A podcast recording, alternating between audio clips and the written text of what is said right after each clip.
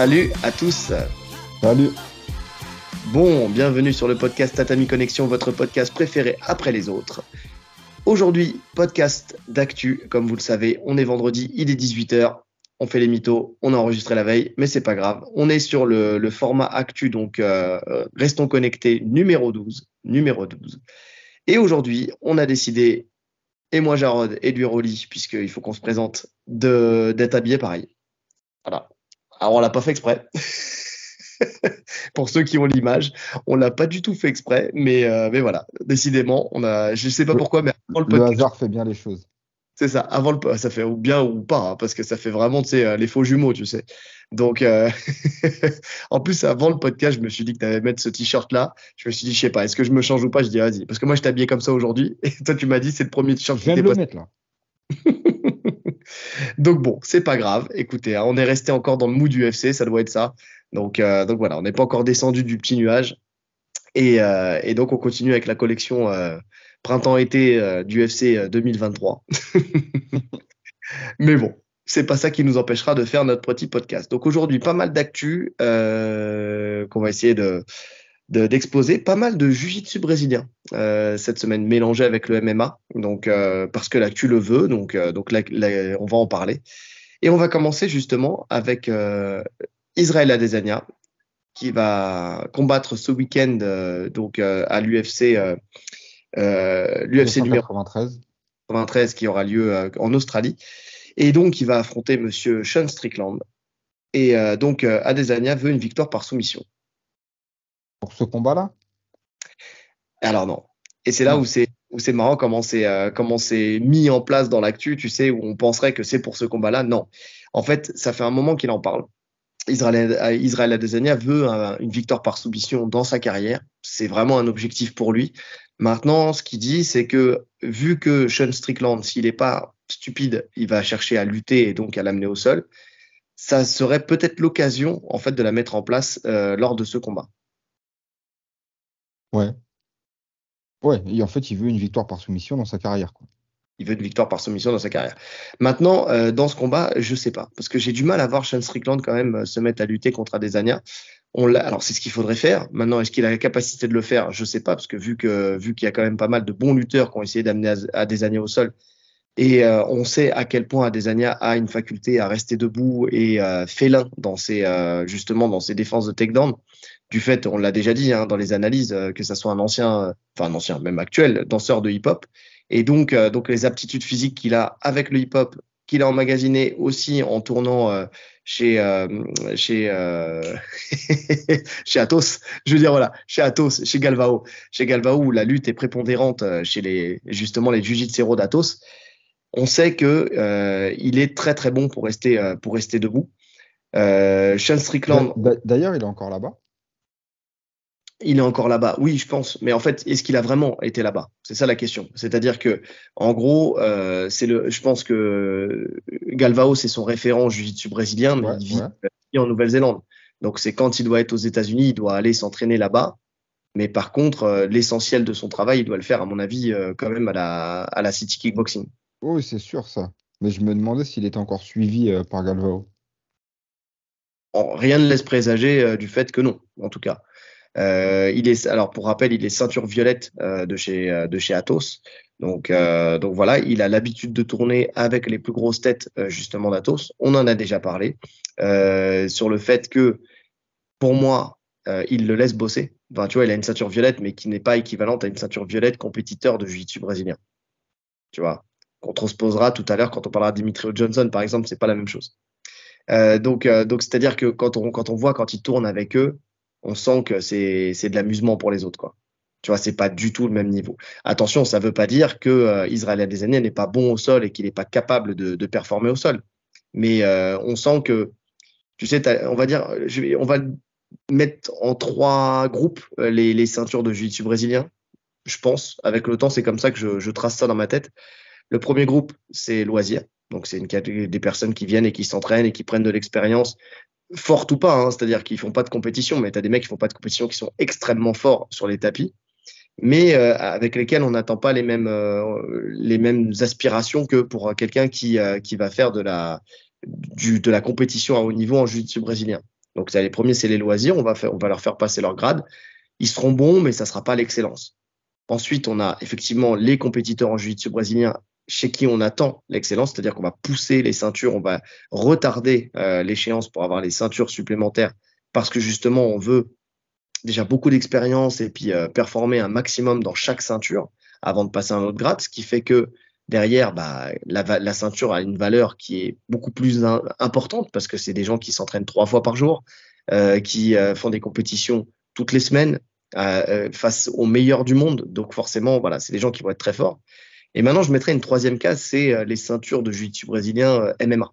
Tu sais, de gens qui s'entraînent en MMA et donc qui n'ont pas forcément le temps pour s'entraîner à 100% en jiu-jitsu brésilien, qui doivent adapter aussi leur jiu-jitsu brésilien pour le MMA. Et donc, c'est un style qui est plus épuré et plus adapté justement à la discipline complète qui est le MMA. Donc, ça n'a rien à voir. Ça n'a rien à voir. Ça ne veut pas dire que le grade n'a pas de valeur, mais euh, de là à transposer ça sur une compétition de jiu-jitsu brésilien ou avec des compétiteurs en jiu-jitsu brésilien, c'est le jour et la nuit. D'ailleurs, on n'a qu'à le voir avec euh, ceux qui ont une vraie ceinture noire de jiu-jitsu brésilien compétiteur. Je pense à Gilbert Burns, tu vois, ou euh, ce, type de personnes-là. on sent qu'au au niveau du sol, c'est pas du tout, du tout la même chose on sent que c'est pas c'est pas le même niveau. Ça veut pas dire que les mecs vont gagner à 100%, mais quand ça va au sol, c'est leur domaine et on sent que personne ne peut les tester. Demian Maya, Gilbert Burns, euh, qui on a d'autres. Bah, on, parlait la dernière fois de de Bouchécha, par exemple. Donc euh, Gary Tonon, tu vois, c'est des mecs qui, euh, certes peuvent perdre, mais par contre quand ça va au sol, c'est leur domaine. Donc euh, donc voilà. Et après on a des, des ceintures noires comme Dustin Poirier, tu vois, qui d'autre encore euh, Comment il s'appelait déjà Qui avait eu sa ceinture noire après son, son étranglement euh, son, Tyron Woodley. Tyron Woodley. Tu vois, toutes ces ceintures noires qui, certes, sont bons au sol, mais ça n'a rien à voir avec un niveau, un niveau de, de, de performance d'un compétiteur. C'est pas les mêmes attentes, c'est pas le même sol. Mais, mais tu peux être ceinture noire de, de JB en étant pas un puriste du sol, tu vois, une ceinture, comme tu dis, MMA et être euh, encore plus efficace que des mecs euh, qui viennent du JB. Tu veux dire plus efficace euh, dans la discipline du MMA Oui, dans le sol MMA. Oui, oui, bien sûr. Oui, parce que, parce que le fait de mixer avec les frappes, déjà, si tu viens de la boxe et que tu sais prendre un coup et tu sais ce que ça fait que de prendre un coup, forcément, déjà, tu vas démystifier la frappe quand tu seras au sol. Ouais. C'est pas toujours vrai. C'est pas toujours vrai. Mais, mais en tout cas, il y a une certaine logique derrière. Euh, donc là, si on revient à Strickland et à la possibilité que, Strickland amène au sol, j'en suis pas persuadé. Parce que Strickland, c'est plus un striker qu'un lutteur, ou même qu'un grappleur. Euh, on sait que quand il a affronté Pereira, il a choisi de rester debout, ce qui a été une erreur monumentale puisqu'il s'est fait mettre KO euh, dès le premier round. Et j'ai bien peur que euh, ce week-end encore, il veuille rester debout avec, avec Adesanya. Bah, comme tu as dit, déjà, je pense même pas qu'il puisse l'emmener, techniquement. Mhm. ouais. Non.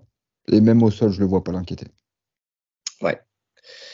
Donc, euh, donc la soumission, ça sera peut-être pas encore pour, pour cette fois-ci, même si durant l'entraînement médiatique, il a, il a mis cette petite, tu sais, front headlock, tu sais, où il a pris la guillotine, il a fait sa petite planchette japonaise pour, pour finaliser en guillotine en position montée. Après, ça Technique. se. Euh, c'est quelque chose que, que j'adore faire moi dans ma pratique du, euh, du brésilien. Donc euh, j'ai bien aimé ce, ce, petit move là. Mais voilà, au moins faute de l'avoir mis dans la cage, il l'a au moins mis dans l'entraînement médiatique. non mais en plus honnêtement, il veut tellement le tabasser à mon avis, il veut le mettre KO. En plus, je sais pas si tu as vu la conférence de presse, ils se sont grave chauffés. Oui. Je pense qu'il veut lui faire mal. Ah non mais il, il, y a eu que des dingueries dans cette conférence de presse. Bon, déjà eux deux se sont chauffés à la mort. Bon, déjà, moi, il m'a chauffé avec son déguisement de crocodile Dundee aussi. Ça, c'est. Euh, ah, mais quel personnage celui-là, quand même. On en a déjà beaucoup parlé, mais alors, euh, Sean Strickland, c'est. Euh, en plus, moi, le nom Strickland, tu sais, ça me fait penser, je te l'ai déjà dit, aux surveillants dans Retour vers le futur. Si, si jamais vous avez la ref, Strickland qui tire au fusil à pompe sur ses élèves quand il retourne dans le passé, tu sais, avec le passé parallèle, là, tu sais. ah, c'est un ouf, ça, mec. Il me tue, oh. moi. Il me fait de plus en plus rire, Strickland. Parce que toi, tu le prends au second degré. Ouais.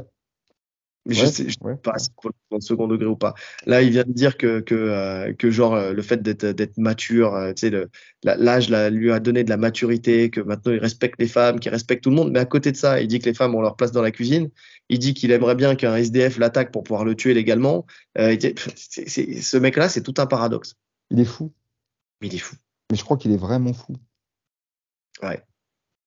Et on a Manel Cap aussi dans cette, euh, dans cette conférence qui a acheté une bouteille sur Keikara France aussi. Euh, non, mais c'était avec euh, Israël Adesanya qui s'est levé pour mettre un coup de pression à, à Manel Cap. Et t'as Vaza au milieu qui ne savait pas quoi faire. Il aurait besoin les deux. il, était sur le point de dire Vous auriez pas une basket là J'ai besoin, j'ai soif, j'ai besoin de boire. Euh, non, alors autant, autant cette UFC euh, sur le papier en termes de, comment dire de matchmaking, c'est une catastrophe. Autant là, ils nous ont régalé. Non, mais même en termes de publicité, hein. il n'y a rien eu sur cette UFC. Franchement, il y a, mis à part la conférence de presse, là, il n'y a rien eu, aucune com. Alors, est-ce que euh, pour nous. est-ce qu'on n'est pas biaisé par l'UFC Paris? Voilà, exactement. Parce que ça se trouve, dans le reste du monde, ils en parlent beaucoup. Mais c'est vrai que nous, on était vraiment. Pas sûr. Franchement, je suis même pas sûr. Ah, je sais pas. Je sais pas.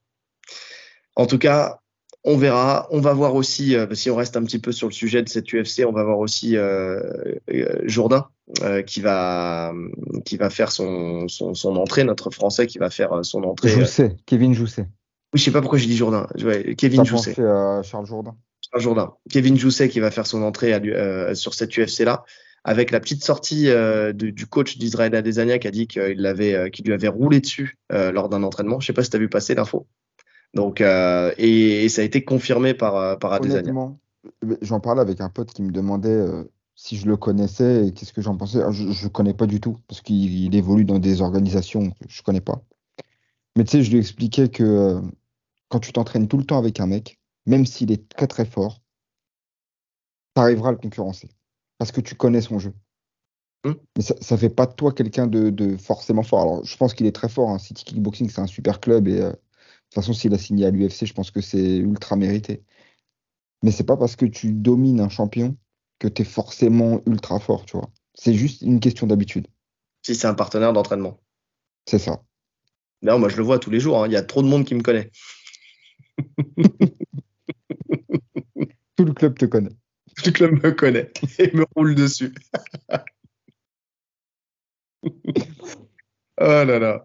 Donc, euh, donc ouais.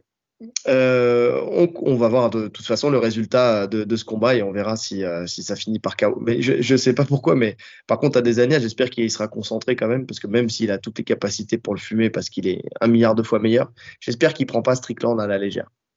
Parce que Strickland. ça serait une erreur. Ça serait une erreur. Strickland, c'est un, problème quand même. Hein. Oui, c'est un problème. Et euh, je sais pas pourquoi, mais j'ai comme un mauvais pressentiment sur cette UFC. Ça te fait la même chose? Je jure que moi aussi. Ouais, en fait, à chaque fois que je me dis qu'un combat est grave facile pour le mec, il y a une couille. Mm. Eh ben écoute, euh, c'est ce qui c'est le seul attrait que j'ai pour ce combat-là, c'est de, de voir si, euh, si surprise il y a. On va voir. On va voir. Mais normalement. Non, mais attends, attends. Il y, a, quelques temps, là, je l'ai vu tourner au sol avec euh, Zuckerberg, donc à mon avis, il est plus que prêt à des années. c'est toi qui me fais ma transition. T'as vu ça Magnifique.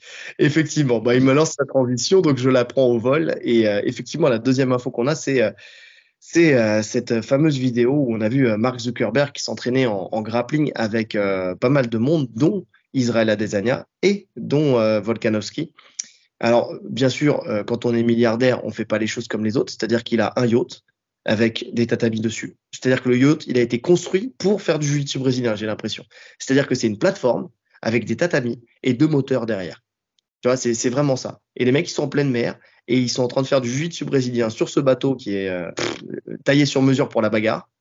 Ils font euh, des, des, ils ont fait une espèce de vidéo avec le générique de Mission Impossible où les mecs se mettent des coups de pompe. Enfin, tu sens que tu sais, ils font un peu de la cascade, euh, des comment souplesse arrière où tu vas dans l'eau. Enfin, tu vois ce que je veux dire? Enfin, c'est. Ils kiffent quoi.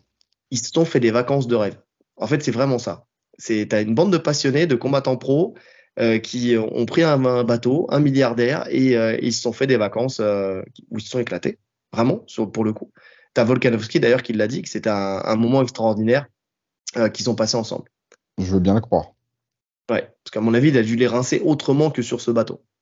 Donc, donc ouais, en fait, lui, lui, le truc, c'est qu'il est ultra fan. C'est ça. Quand tu as un, ultra, un milliardaire ultra fan de toi, c'est sûr qu'il va te mettre bien. Lui, c'est son kiff, lui. C'est ça, en fait, le, vrai kiff, celui qui a vraiment pris un gros kiff, à mon avis, c'est Zuckerberg, pour le coup. Donc euh, là, je pense que ça n'a rien à voir avec l'entraînement euh, pour le combat contre Elon Musk. Non, mais ça, ça, ça, y est, j'ai zappé ça. Ouais, il est tombé à l'eau.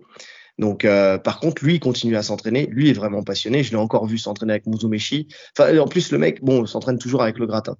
Il a eu sa ceinture bleue. Je ne sais pas s'il l'avait déjà, mais en tout cas, là, il est ceinture bleue du brésilien. Oui, on, on l'avait dit qu'il était passé ceinture bleue. Et euh, visiblement, il veut continuer à s'entraîner pour continuer à faire des compétitions. Donc, euh, donc très bien. Le mec est affûté comme jamais. Le mec s'entraîne avec les meilleurs. Écoute, pourquoi pas. En plus, le, les, alors, sur la vidéo, on voit un, quart d'image. Tu vois, je crois qu'on on doit le voir un quart de seconde, Zuckerberg en train de tourner. Mais le quart de seconde, tu sais, il y a une, comment dire, il y a un moment, il y a une espèce de capture d'écran ou je sais pas quoi. Le positionnement, il n'est pas dégueu. Hein. Les contrôles, les, phases de contrôle, ils sont pas dégueux. Donc, euh, ce qui est bien, ce qui est bien avec ce, profil de mec là, là, les ultra riches comme ça, là, passionnés, c'est qu'ils peuvent créer des choses énormes. Tu vois, faut pas oublier que la DCC, il part d'un milliardaire. Hein. Ouais.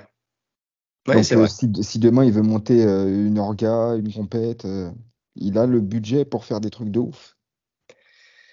Ben, il a le budget pour faire des trucs de ouf. Ce qui est bien aussi, c'est qu'il met de la lumière sur notre sport. Et ça, par contre, pour le coup, c'est extraordinaire dans le sens où déjà on avait vu qu'il y a des entreprises, tu sais, comme Google aux États-Unis ou même Meta, je crois, qui, qui donnent l'opportunité de faire des cours de jiu-jitsu brésilien au sein de l'entreprise.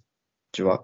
Donc ça, c'est des choses qui sont qui sont parfaites parce que bah, ça donne accès à pas mal de monde, ça donne accès à des profs euh, d'aller dans des structures et dans des entreprises. Euh, tu vois, euh, je sais pas. Alors c'est des CE, un hein, comité d'entreprise. Je sais pas comment ça se passe dans les autres pays, mais ça doit être le même concept. Donc d'avoir accès à ces entreprises-là avec le salaire qui va avec, c'est-à-dire la rémunération d'un CE, c'est quand même pas mal.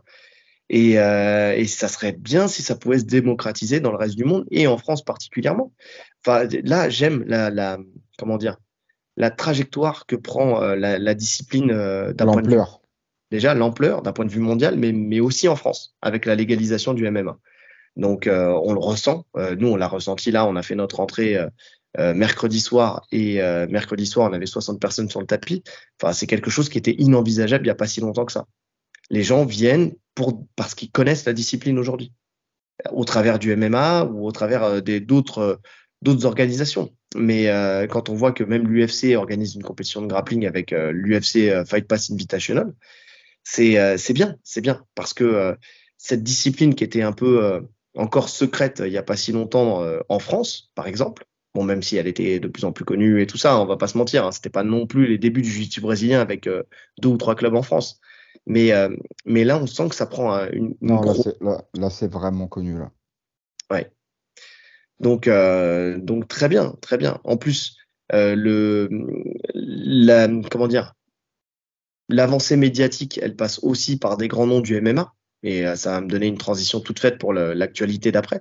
C'est-à-dire que Conor McGregor, là, a eu sa ceinture noire au SBG de Jiu-Jitsu brésilien la semaine dernière. Donc lui aussi, grosse personnalité médiatique, le combattant de MMA le plus suivi au monde, on, peut dire ça comme ça. Hein. Euh, le fait qu'il ait autant mis en avant euh, le fait qu'il ait eu cette, cette, ceinture noire, ça aussi, aux, yeux du grand public et la valeur que ça lui a donné, tu vois, ça, ça, ça donne euh, une. C'était un de ses rêves. Hein. Je sais pas si tu as vu le tweet qu'il avait mis. J'ai vu passer le tweet qu'il avait mis en 2015. Ouais, je l'ai noté. Il a dit je, voulais, je veux deux ceintures en or, une ceinture en or de JB et 25 millions en compte. C'est trop demandé? Il, a eu, il a eu 50 fois ça sur son compte. Et tout le reste, il l'a validé. Et tout le reste, il l'a validé, même si a mis du temps à valider ce dernier point. Parce que euh, cette ceinture noire du jiu brésilien, c'est. Enfin, moi, je l'ai toujours connu marron. Tu vois, ceinture marron. Déjà, à l'époque, quand il, quand il combattait euh, pour les ceintures, justement, il était déjà ceinture marron. Donc, euh, je me pose la question de qu'est-ce qui a fait que il ait mis autant de temps à avoir cette ceinture noire? Est-ce que c'est parce qu'il avait. Et ça, ça mettrait, en fait, c'est marrant parce que ça donne un peu de un peu d'éléments en fait d'analyse sur euh, sur la trajectoire de la carrière de McGregor en MMA. C'est-à-dire j'ai l'impression qu'à partir du moment où il s'est mis dans la boxe anglaise pour euh, justement euh, aller combattre contre Mayweather et ensuite continuer sa carrière, mais avec une prépondérance plus pour le, la boxe que pour le, le reste euh, des autres éléments, c'est-à-dire la lutte et le sol, j'ai l'impression qu'il a complètement mis de côté la partie sol. Il a tout délaissé. Il avait tout délaissé, à part pour le, le, le camp contre Habib où, où il avait fait essentiellement de la lutte. Mais de la défense de lutte. Ouais, de la défense de lutte. Mais c'est tout. Après, il a fait que de la boxe. Ouais. Après, il a fait que de la boxe. Après, bon, il a eu ses, il a fait son business aussi. Il a eu ses blessures. Il a eu, il a eu toutes ces choses-là. Mais, euh, mais c'est, euh, tu vois, quand je te disais, McGregor peut encore surprendre. Bon, même si on en parlera après, euh, tout le monde ne le dit pas, mais euh, quand s'il se remet dans les bons rails, s'il se remet dans le bon chemin et qu'il retravaille intelligemment, il peut encore performer. Il a tout pour, pouvoir performer encore, tu vois. Et euh, là, il y a quand même un point qui rassure. Tu vois, le fait que euh, se remette à travailler de la lutte, on l'avait vu, euh, mais vraiment avec intensité. Tu vois, où tu sens que le mec il met sa sa combi de lutte et il y va, il travaille qu'avec des lutteurs et on voit qu'il est facile en plus et qu'il performe dans la lutte. Là, on le voit, il se remet à faire du grappling avec Cavana. Ça aussi, parce que on sentait que pour le coup, il faisait un peu ce qu'il voulait, tu vois, que Cavana était devenu un personnage secondaire et que, euh, que c'était lui qui gérait ses, propres camps, ce qui était une connerie monumentale. Et là, tu vois que c'est John Cavana qui lui donne sa ceinture sur un cours de grappling animé par John Cavana, tu vois. Euh, donc, donc ça veut dire qu'il a, comment dire, il a remis euh, son, son prof à la place à laquelle il, elle devait être, c'est-à-dire. Euh, Après, de toute façon, il va pas se mettre la ceinture autour de la taille tout seul. Hein. Non, mais je veux dire, il, il, ça veut dire qu'il ne s'entraîne plus que pour que en forme de camp. Tu vois ce que je veux dire? Là, il est dans un cours collectif. D'ailleurs, c'est, euh, c'est, euh, il disait, euh, je crois, Cavana, au moment où il lui a donné sa ceinture, que normalement, tu vois, on fait pas ça forcément comme ça dans un cours collectif, tu sais, en fin de cours collectif. Bon, alors que si, ça, je le fais très bien. Donc, si, nous, on fait ça. Bah oui, bah, pourquoi pas. Ça crée la surprise justement. Et, et donc, donc là, il l'a fait à ce moment-là, mais sur un cours collectif. Donc, ça veut dire que Conor McGregor revient au charbon, j'ai l'impression. Tu vois? Et se concentre sur son retour contre un éventuel, quoi, enfin pour un éventuel combat contre Chandler, visiblement. Ouais, et il a été félicité euh, par euh, Gordon Ryan. Je sais pas si tu as vu. Ah non, ça j'ai pas vu, tiens. Ouais, qui a, qui a tweeté en disant que c'était plus que mérité et, euh, et de le féliciter. Ouais. Donc c'est une bonne validation. Puis il y a encore des gens qui remettent en question euh, son niveau au sol. Elle est plus que méritée, ce ceinture noire. Oui. Oui. Bah après, par, félicité par Gordon Ryan, est-ce que Gordon Ryan a déjà tourné avec lui? Est-ce qu'ils se connaissent sur euh, d'un point de vue euh, martial, on va dire Ou est-ce que c'est euh, histoire de, d'associer son nom à une star comme McGregor Tu vois, parce que j'ai l'impression qu'il se rapproche vachement du MMA avec, dit avec John Jones et tout ça. Je sais vois. pas s'ils se connaissent, mais il a des yeux il, voit, il le voit tourner, comme nous on le voit tourner, et il sait qu'il mérite sa ceinture noire. Il n'y a pas besoin de, de, tourner avec une personne pour voir. Enfin, tu vois ce qu'il fait contre Diaz, etc. Euh, il tourne très bien, il mérite sa ceinture noire. Ah oui, il a un niveau technique qui est, euh, qui est, qui est, qui est très bon. Enfin, il sait faire de la X-Guard. Enfin, qui, qui fait de la X-Guard en MMA, par exemple? Rares sont ceux qui font de la X-Guard en MMA. Et euh, je sais plus euh, qui euh, s'entraînait là-bas. Et, avec... Doumbé, qui roulait sur tout le monde en grappling. Tout le monde de la blanche à la noire, et qui roulait sur tout le monde. Que c'était vraiment une, une, machine au sol et que c'est juste qu'il n'exploitait pas suffisamment cet élément dans, dans ses combats. Donc, euh, moi, je, le dis et j'en démords pas. Hein, si euh, s'il se remet à travailler intelligemment sur de bons sur une de bons rails avec euh, le fait de ressortir ses kicks comme il avait envie de le faire face à Dustin Poirier pour leur, leur troisième combat. Finalement, il y a la fracture. Mais s'il fait ça, s'il retravaille sa lutte, s'il travaille son sol et euh, qu'il arrête de faire que de l'anglaise. Bon après, j'ai vu autre chose qui m'a qui m'a pas rassuré pour le coup, mais qu'il arrête de faire que de l'anglaise, euh, ça, ça, peut ça peut être euh, ça, ça peut redevenir un combattant euh, qui peut être un bon top 5. Alors après, de là aller chercher une ceinture, je sais pas, mais rentrer dans le top 5 et performer dans le top 5, ça, ça c'est sûr. Tu vois. Moi, j'y crois pas. Moi, ah, écoute, plus. Moi, je, ben, tu y crois plus parce que, parce que voilà, parce que tu te dis, euh, en fait, moi, j'y crois sans y croire dans le sens où, euh, justement, euh, le, le, le, bon, on va, on va faire, on va passer à l'autre info qui, justement, comme ça, on va pouvoir pousser un peu le, le truc un peu plus loin, mais sur le, plutôt sur l'état d'esprit sur le mental plutôt que le physique ou la capacité technique. C'est-à-dire que y a un combattant du TUF 31 qui, qui se livre et qui dévoile les fautes professionnelles de Conor McGregor lors de l'émission du TUF. Alors, par contre, moi, je mets tout de suite des guillemets sur, euh, sur cette info-là parce que Kurt euh, alors Holobos, je ne sais pas comment ça se prononce, mais bon, euh, euh Kurt, on va l'appeler Kurt, qui accuse en fait Conor McGregor de ne pas s'être impliqué dans, dans les coachings de, de, sa team, faisait partie de la team de Chandler. Tu vois, c'est pas quelqu'un de la team McGregor, c'est pas confirmé par quelqu'un de la team McGregor. Eh, Donc, dédicace. L'eau neuve. J'aurais pété au moins 15 bouteilles. C'est pas vrai, putain, mais quel escroc. En plus de voler des t-shirts, il a volé des bouteilles d'eau neuve. Alors, pour, pour, la petite histoire, puisqu'il nous montre l'eau neuve, donc il faut savoir pourquoi. Euh, les bouteilles de l'UFC. Les bouteilles de l'UFC dans l'hôtel le, le, Pullman, euh, en fait, il y avait des, ces bouteilles-là, elles étaient partout, donc en libre service pour, euh, bah, pour tout le staff de, de l'UFC. Donc, on a, j'ai beaucoup blagué sur, sur l'eau neuve, qui était bien meilleure que l'eau vieille. Mais euh, c'est surtout aussi que c'est, c'est une eau qui fait pisser de ouf. je sais pas, mais j'arrêtais pas d'aller aux toilettes. Dès que je prenais le métro, un truc comme ça, j'arrivais, j'étais, c'était la justesse. Alors l'eau neuve, franchement, faites gaffe. Si vous aimez l'eau neuve, euh, voilà, restez près de chez vous. C'est tout ce que j'ai à dire. Pour faciliter euh, les cuttings. C'est ça, c'est pour faciliter les cuttings. Mais c'est possible, hein. Mais, euh, mais bon. Donc voilà la, la, la, petite, la petite histoire. Euh, donc, euh, donc, comme je disais, c'est, euh, il faisait partie en fait des, des vétérans de la l'équipe de vétérans de Chandler, parce que sur ce tough là, on l'avait déjà dit, mais il y, a le, il y avait l'équipe des, des, des newbies en fait, des, des nouveaux arrivants qui étaient qui avaient été choisis par McGregor, et Chandler avait dû récupérer donc l'équipe des vétérans, qui était déjà passé à l'UFC des vétérans. C'est ça, et qui cherchait à y retourner. Moi, je l'ai toujours dit depuis le début, c'était l'équipe à prendre parce que forcément, ils avaient l'expérience et ils avaient la dalle parce qu'ils avaient envie d'y retourner. Donc, euh, donc voilà. Et on l'a vu sur, euh, sur le TUF, euh, on a vu qu'ils ont beaucoup plus performé justement que, que les nouveaux. Et donc, il explique, ce fameux Kurt, que les vétérans s'entraînaient de 10h à 16h, là où les jeunes s'entraînaient de 12h à 18h. Et euh, donc, euh, les vétérans, bah, comme ils avaient ce delta euh, de, de entre 16h et 18h, tu vois, quand ils rentraient tôt, il expliquait qu'ils pouvaient se faire à manger, prendre une douche, profiter du sauna, enfin, tu vois, avoir un peu la, la, vie tranquille avant que les autres arrivent avec la moitié, en fait, de la maison remplie. Sauf que, la plupart du temps, enfin, assez souvent, euh, les, les mecs rentraient beaucoup plus tôt, voire étaient déjà là quand ils rentraient de l'entraînement, parce que, en fait, l'entraînement était annulé, parce que McGregor ne se présentait pas à l'Apex, tout simplement. Donc, euh, McGregor par là, pas là, pas d'entraînement pour, euh, pour euh, justement pour euh, justement les, les, les jeunes de, de, du TUF. Quoi. Sérieux? Ouais.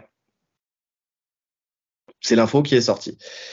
Euh, moi, j'ai du mal. Enfin, Mais s'il si, si, n'était pas là, si, si les entraînements étaient annulés, il n'y a pas d'émission alors?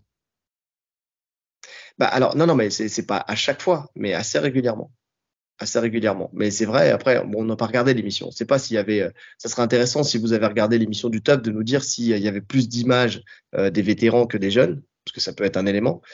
Euh, derrière, on a vu quand même des images de, de McGregor en train de les entraîner. Si c'est le cas, euh, McGregor présent ou pas, en fait, je vois pas pourquoi, parce qu'il est pas là, ils peuvent pas s'entraîner eux de leur côté.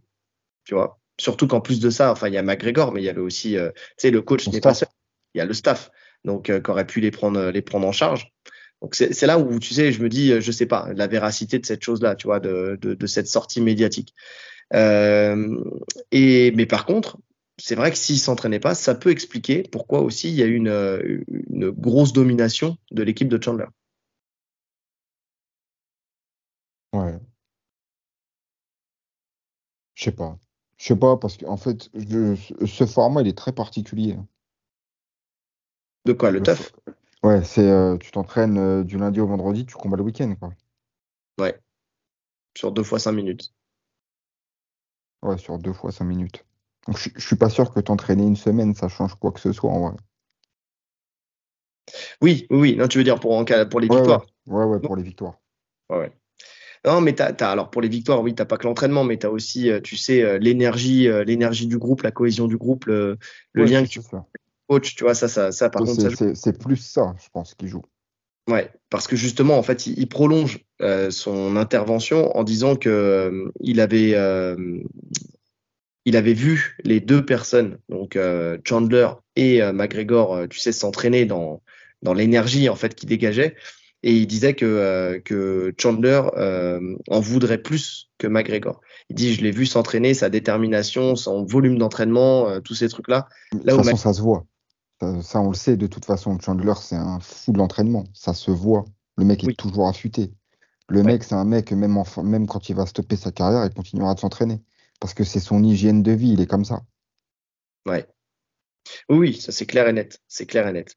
Et donc, il rajoutait en disant que, euh, que euh, qu'il mettait sa pièce sur Chandler parce que lui irait plus loin dans le dans le mental que que McGregor. Tu Je vois? pense aussi. Je pense Ouais. qu'actuellement, oui. Maintenant, McGregor, on le voit s'entraîner. Est-ce que il tient à son retour? Tu vois, il tient à faire euh, à faire une bonne performance sur son retour.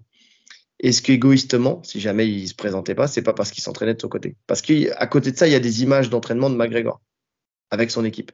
Alors, des images qui me rassurent pas, où il continue à frapper dans son bouclier, là, tu sais, le bouclier rond, euh, où il fait les mêmes enchaînements continuellement, encore et encore, tu sais.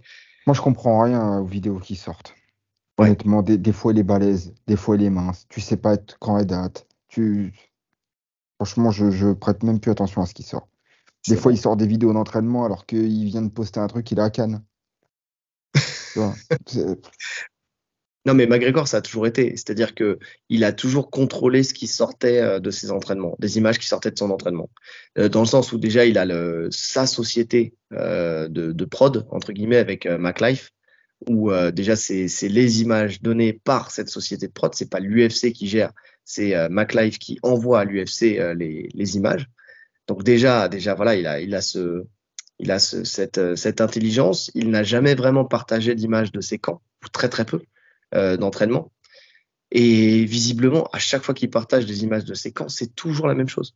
Enfin, ce fameux, euh, ce fameux enchaînement, tu sais, euh, qu'il va faire avec son crochet. D'ailleurs, tu, dans les images du teuf, tu vois qu'il explique exactement la même chose.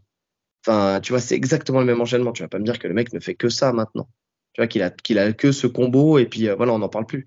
Tu vois, il y a, il- on l'a vu en long, en large, en travers, où il explique qu'il envoie son direct, et puis en plus il revient, puis après il envoie son crochet, et euh, et t'as l'impression qu'en fait, que ce- qu'il a que ce combo-là. Il a que ce skill-là depuis. Mais quand tu le vois tourner avec Yann Gary, parce qu'il y a une vidéo qui est sortie là où il tourne avec Yann Gary, qui fait d'ailleurs le double de McGregor, en monstre.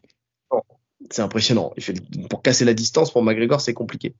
Mais tu vois que tu vois qu'il a d'autres cordes à son arc encore aujourd'hui, puisqu'il fait son coup de pied retourné façon capoeira, là, son mealua. Euh, oui, j'ai un peu de termes en capoeira brésilienne, bien sûr, pratiqué un petit peu. Euh, big up à Chapéo Duco et big up à, à Rouille, euh, Rouille Terra. Euh, oui, donc, euh, donc son mealua, là, où il, euh, envoie son, son petit coup de pied retourné. Franchement, euh, franchement, il a encore, euh, il, c'est encore aussi stable. Enfin, tu vois, il le fait avec beaucoup de stabilité. C'est, ça, un coup de pied. Si tu le travailles pas régulièrement, tu vois, tu peux pas le sortir. Donc, il le sort encore. Donc, je pense qu'il contrôle vachement les images de son entraînement. Par contre, est-ce que euh, le fait qu'il, ait été absent, s'il a été absent, est-ce que c'est pas égoïstement pour lui, pour se préparer lui de son côté? Ça peut être aussi une solution, une explication, on va dire. Ouais, je sais pas. Honnêtement, se préparer, ouais, ouais. De toute façon, ils ont annoncé le combat pour début, euh, début d'année prochaine, je crois. C'est ça? Tant qu'on n'aura pas l'affiche avec la date exacte, tu vois, moi je, Ouais, je- ouais, ouais. fin d'année, début d'année, c'était sûr la fin d'année.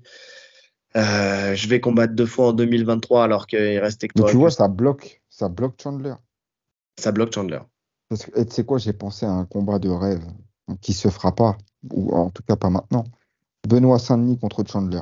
Imagine le premier round. Ah, c'est une guerre atomique. Atomique. D'ailleurs, c'est marrant que tu parles de Benoît Saint-Denis. On parlait de Gilbert Burns tout à l'heure. Il a dit qu'il avait euh, tout pour, euh, pour être champion. Donc, euh, et là, il n'a pas d'intérêt à le dire puisqu'ils s'entraînent pas ensemble. Enfin, tu vois, autant ça serait Ah, quelqu'un qui s'entraîne avec lui, tu vois, je, voilà, mais non, je pense qu'il a, qu'il a convaincu lors de cette UFC Paris.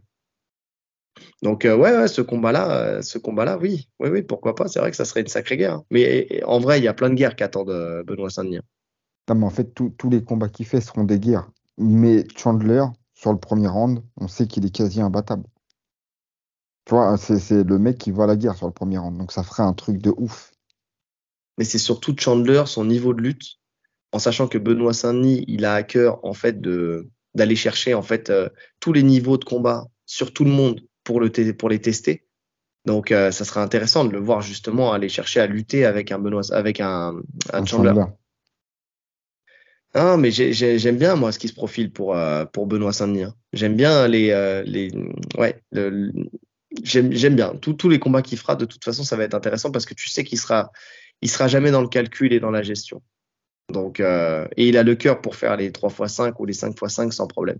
De toute façon, il faut déjà qu'il aille jusqu'au bout des 3 x 5 ou des 5 x 5. Grave. Ah, Qu'il a que des finishes hein, pour l'instant. Donc, euh, et qui brise, qui brise mentalement ses adversaires.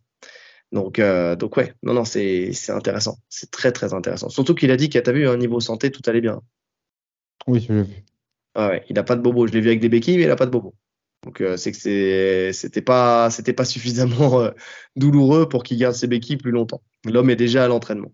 Donc, euh, hâte de voir le, prochain combat qu'il va signer, le prochain nom qu'il aura. Euh, bah justement, on parle de, l'UFC euh, Paris. On a fini, tu, penses, sur, sur McGregor? Ok. On parle de l'UFC Paris. Et donc, suite à cette UFC, petite info de Nana White, notre tonton Dana, comme dirait Eric de Fréquence MMA. Donc, Dana White a annoncé que potentiellement, la France avait mérité d'avoir un UFC numéroté sur son sol.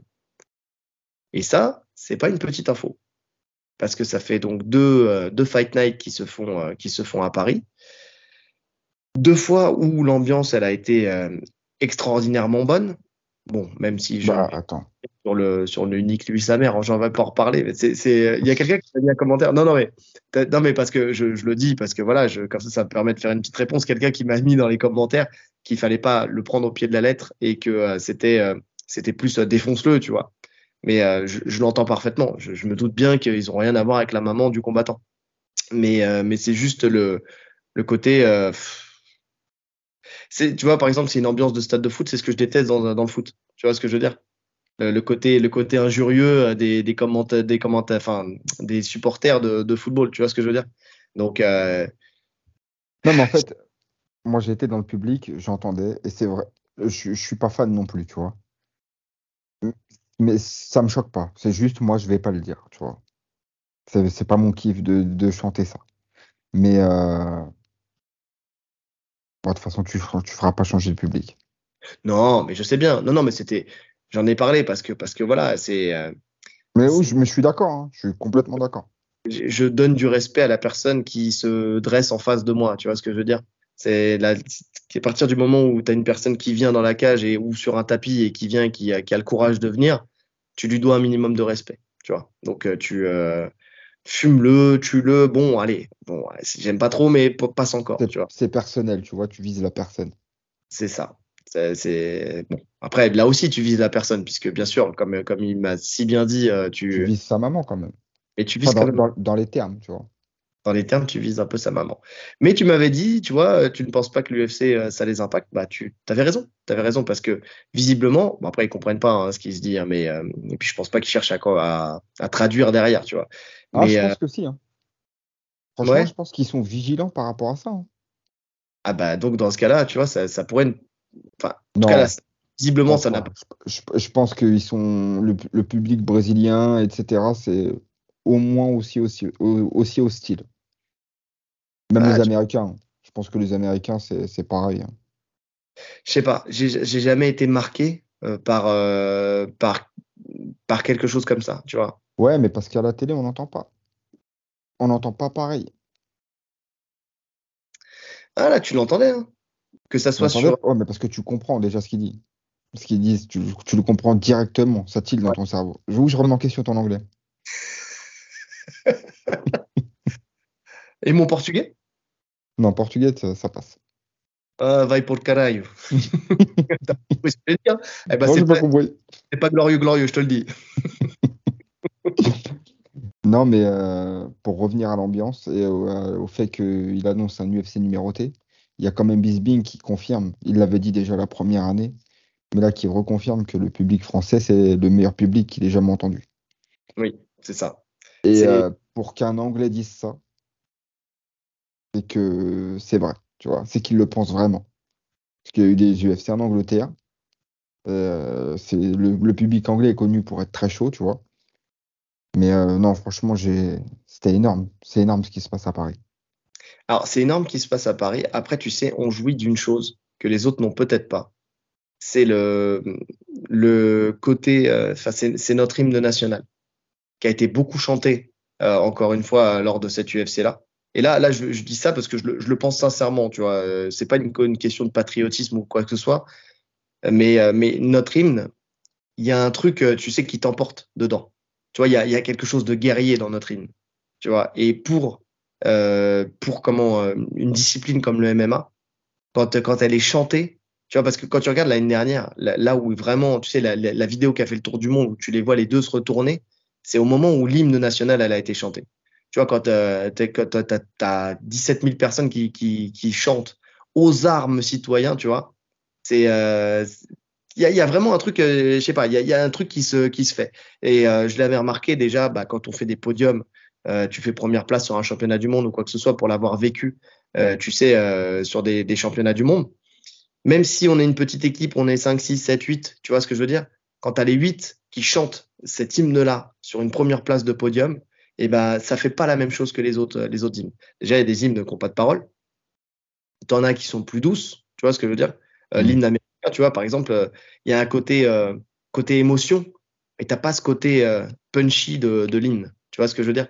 Et, euh, et, donc déjà rien que ça, par rapport aux autres, euh, autres pays, déjà tu as ce truc, euh, as ce truc, tu vois, qui, qui, qui, peut, euh, qui peut emporter une foule et qui peut euh, donner une, une, une vraie pression, une vraie émotion en fait dans, le, dans la salle.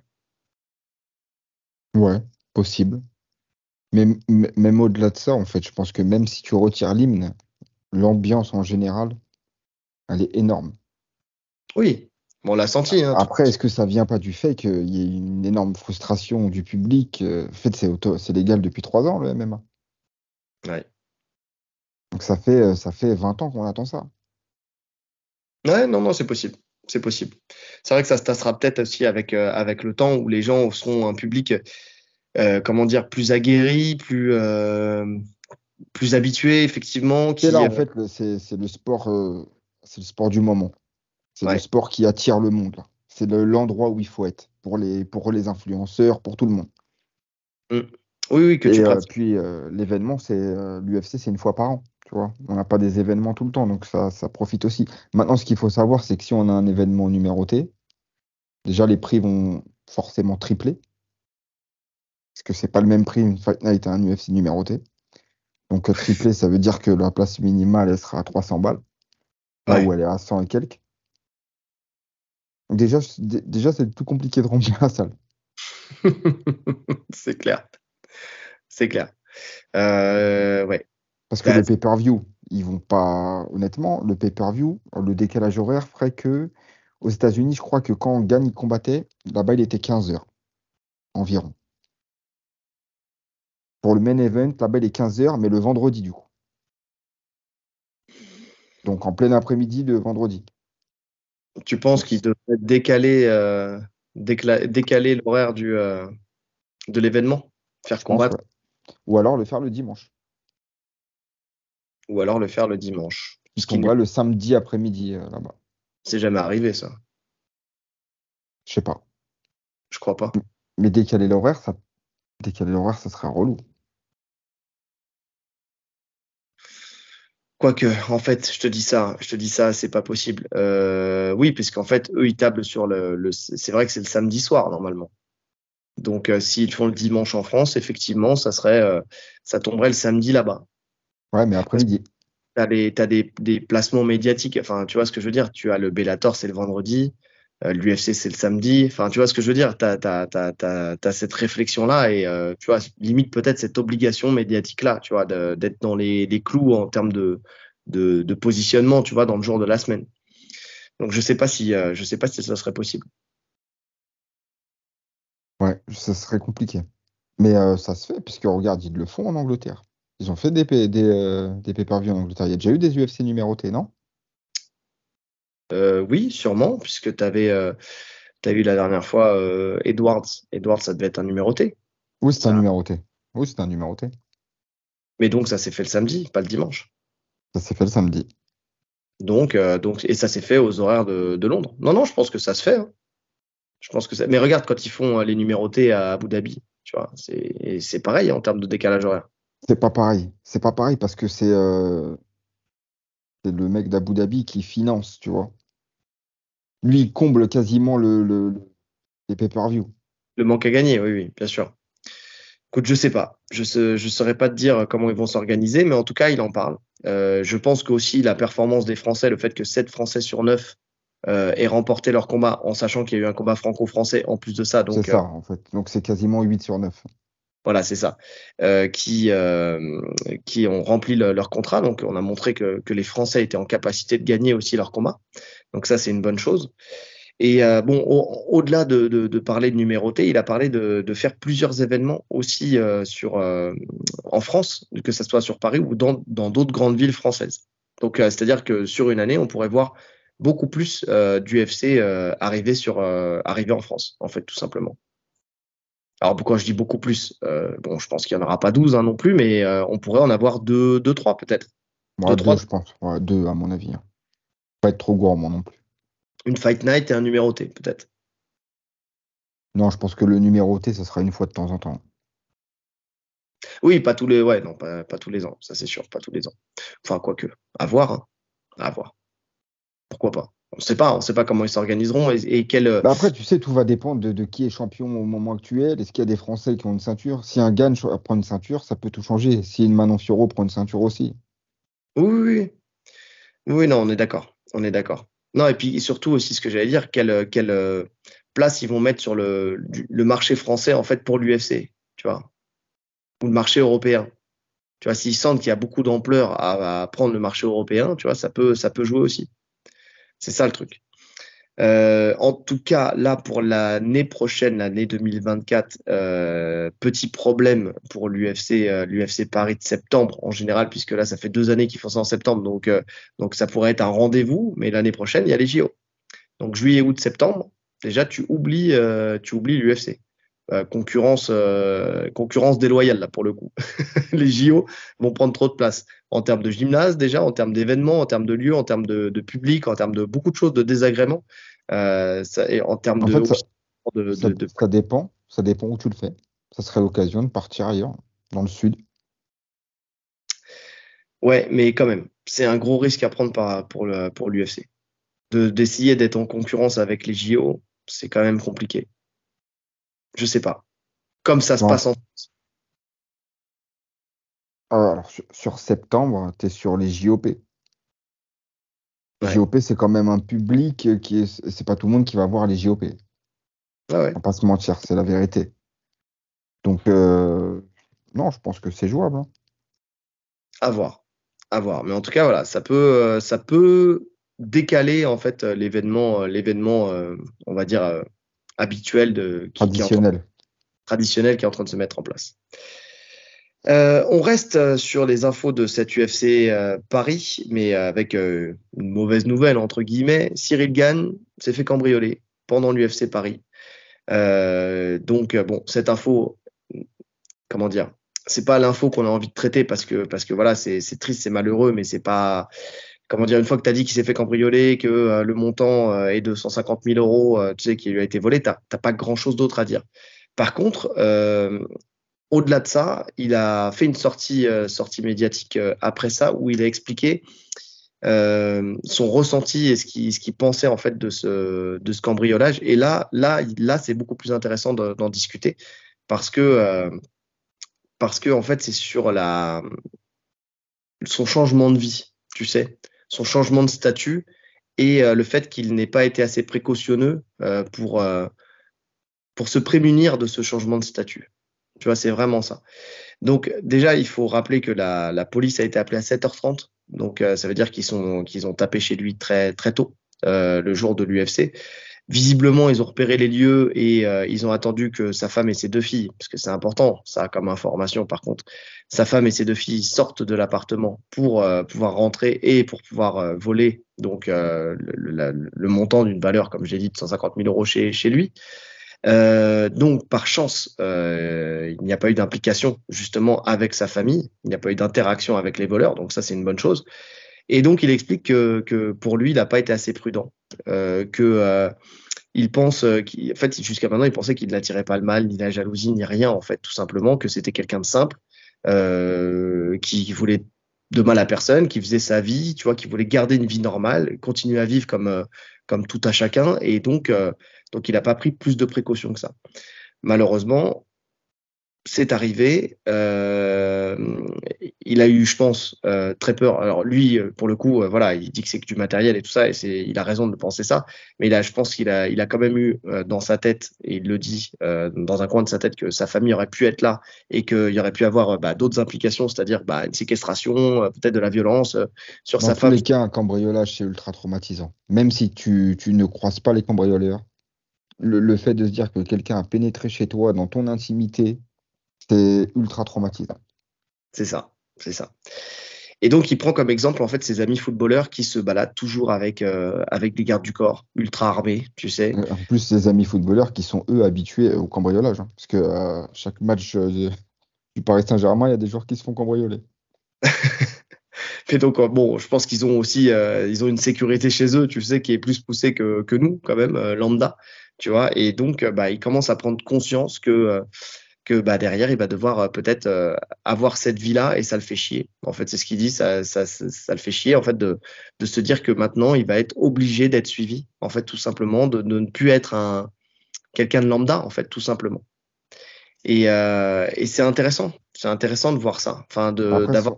Son ascension, elle a été tellement rapide que je pense que tu ne dois même pas devenir euh, célèbre. Oui, mais à côté de ça, pour, tu vois. Pour il... toi, tu es normal, tu vois pour toi, c'est normal ce qui se passe, mais, euh, mais non, en fait. Surtout que lui a été très, très exposé. Au-delà des, des, médias et tout, lui-même a été exposé parce qu'il fréquente des, des, célébrités, justement. On le voit un peu partout, il a fait des matchs de charité, etc. Donc, euh, donc son visage est grave connu.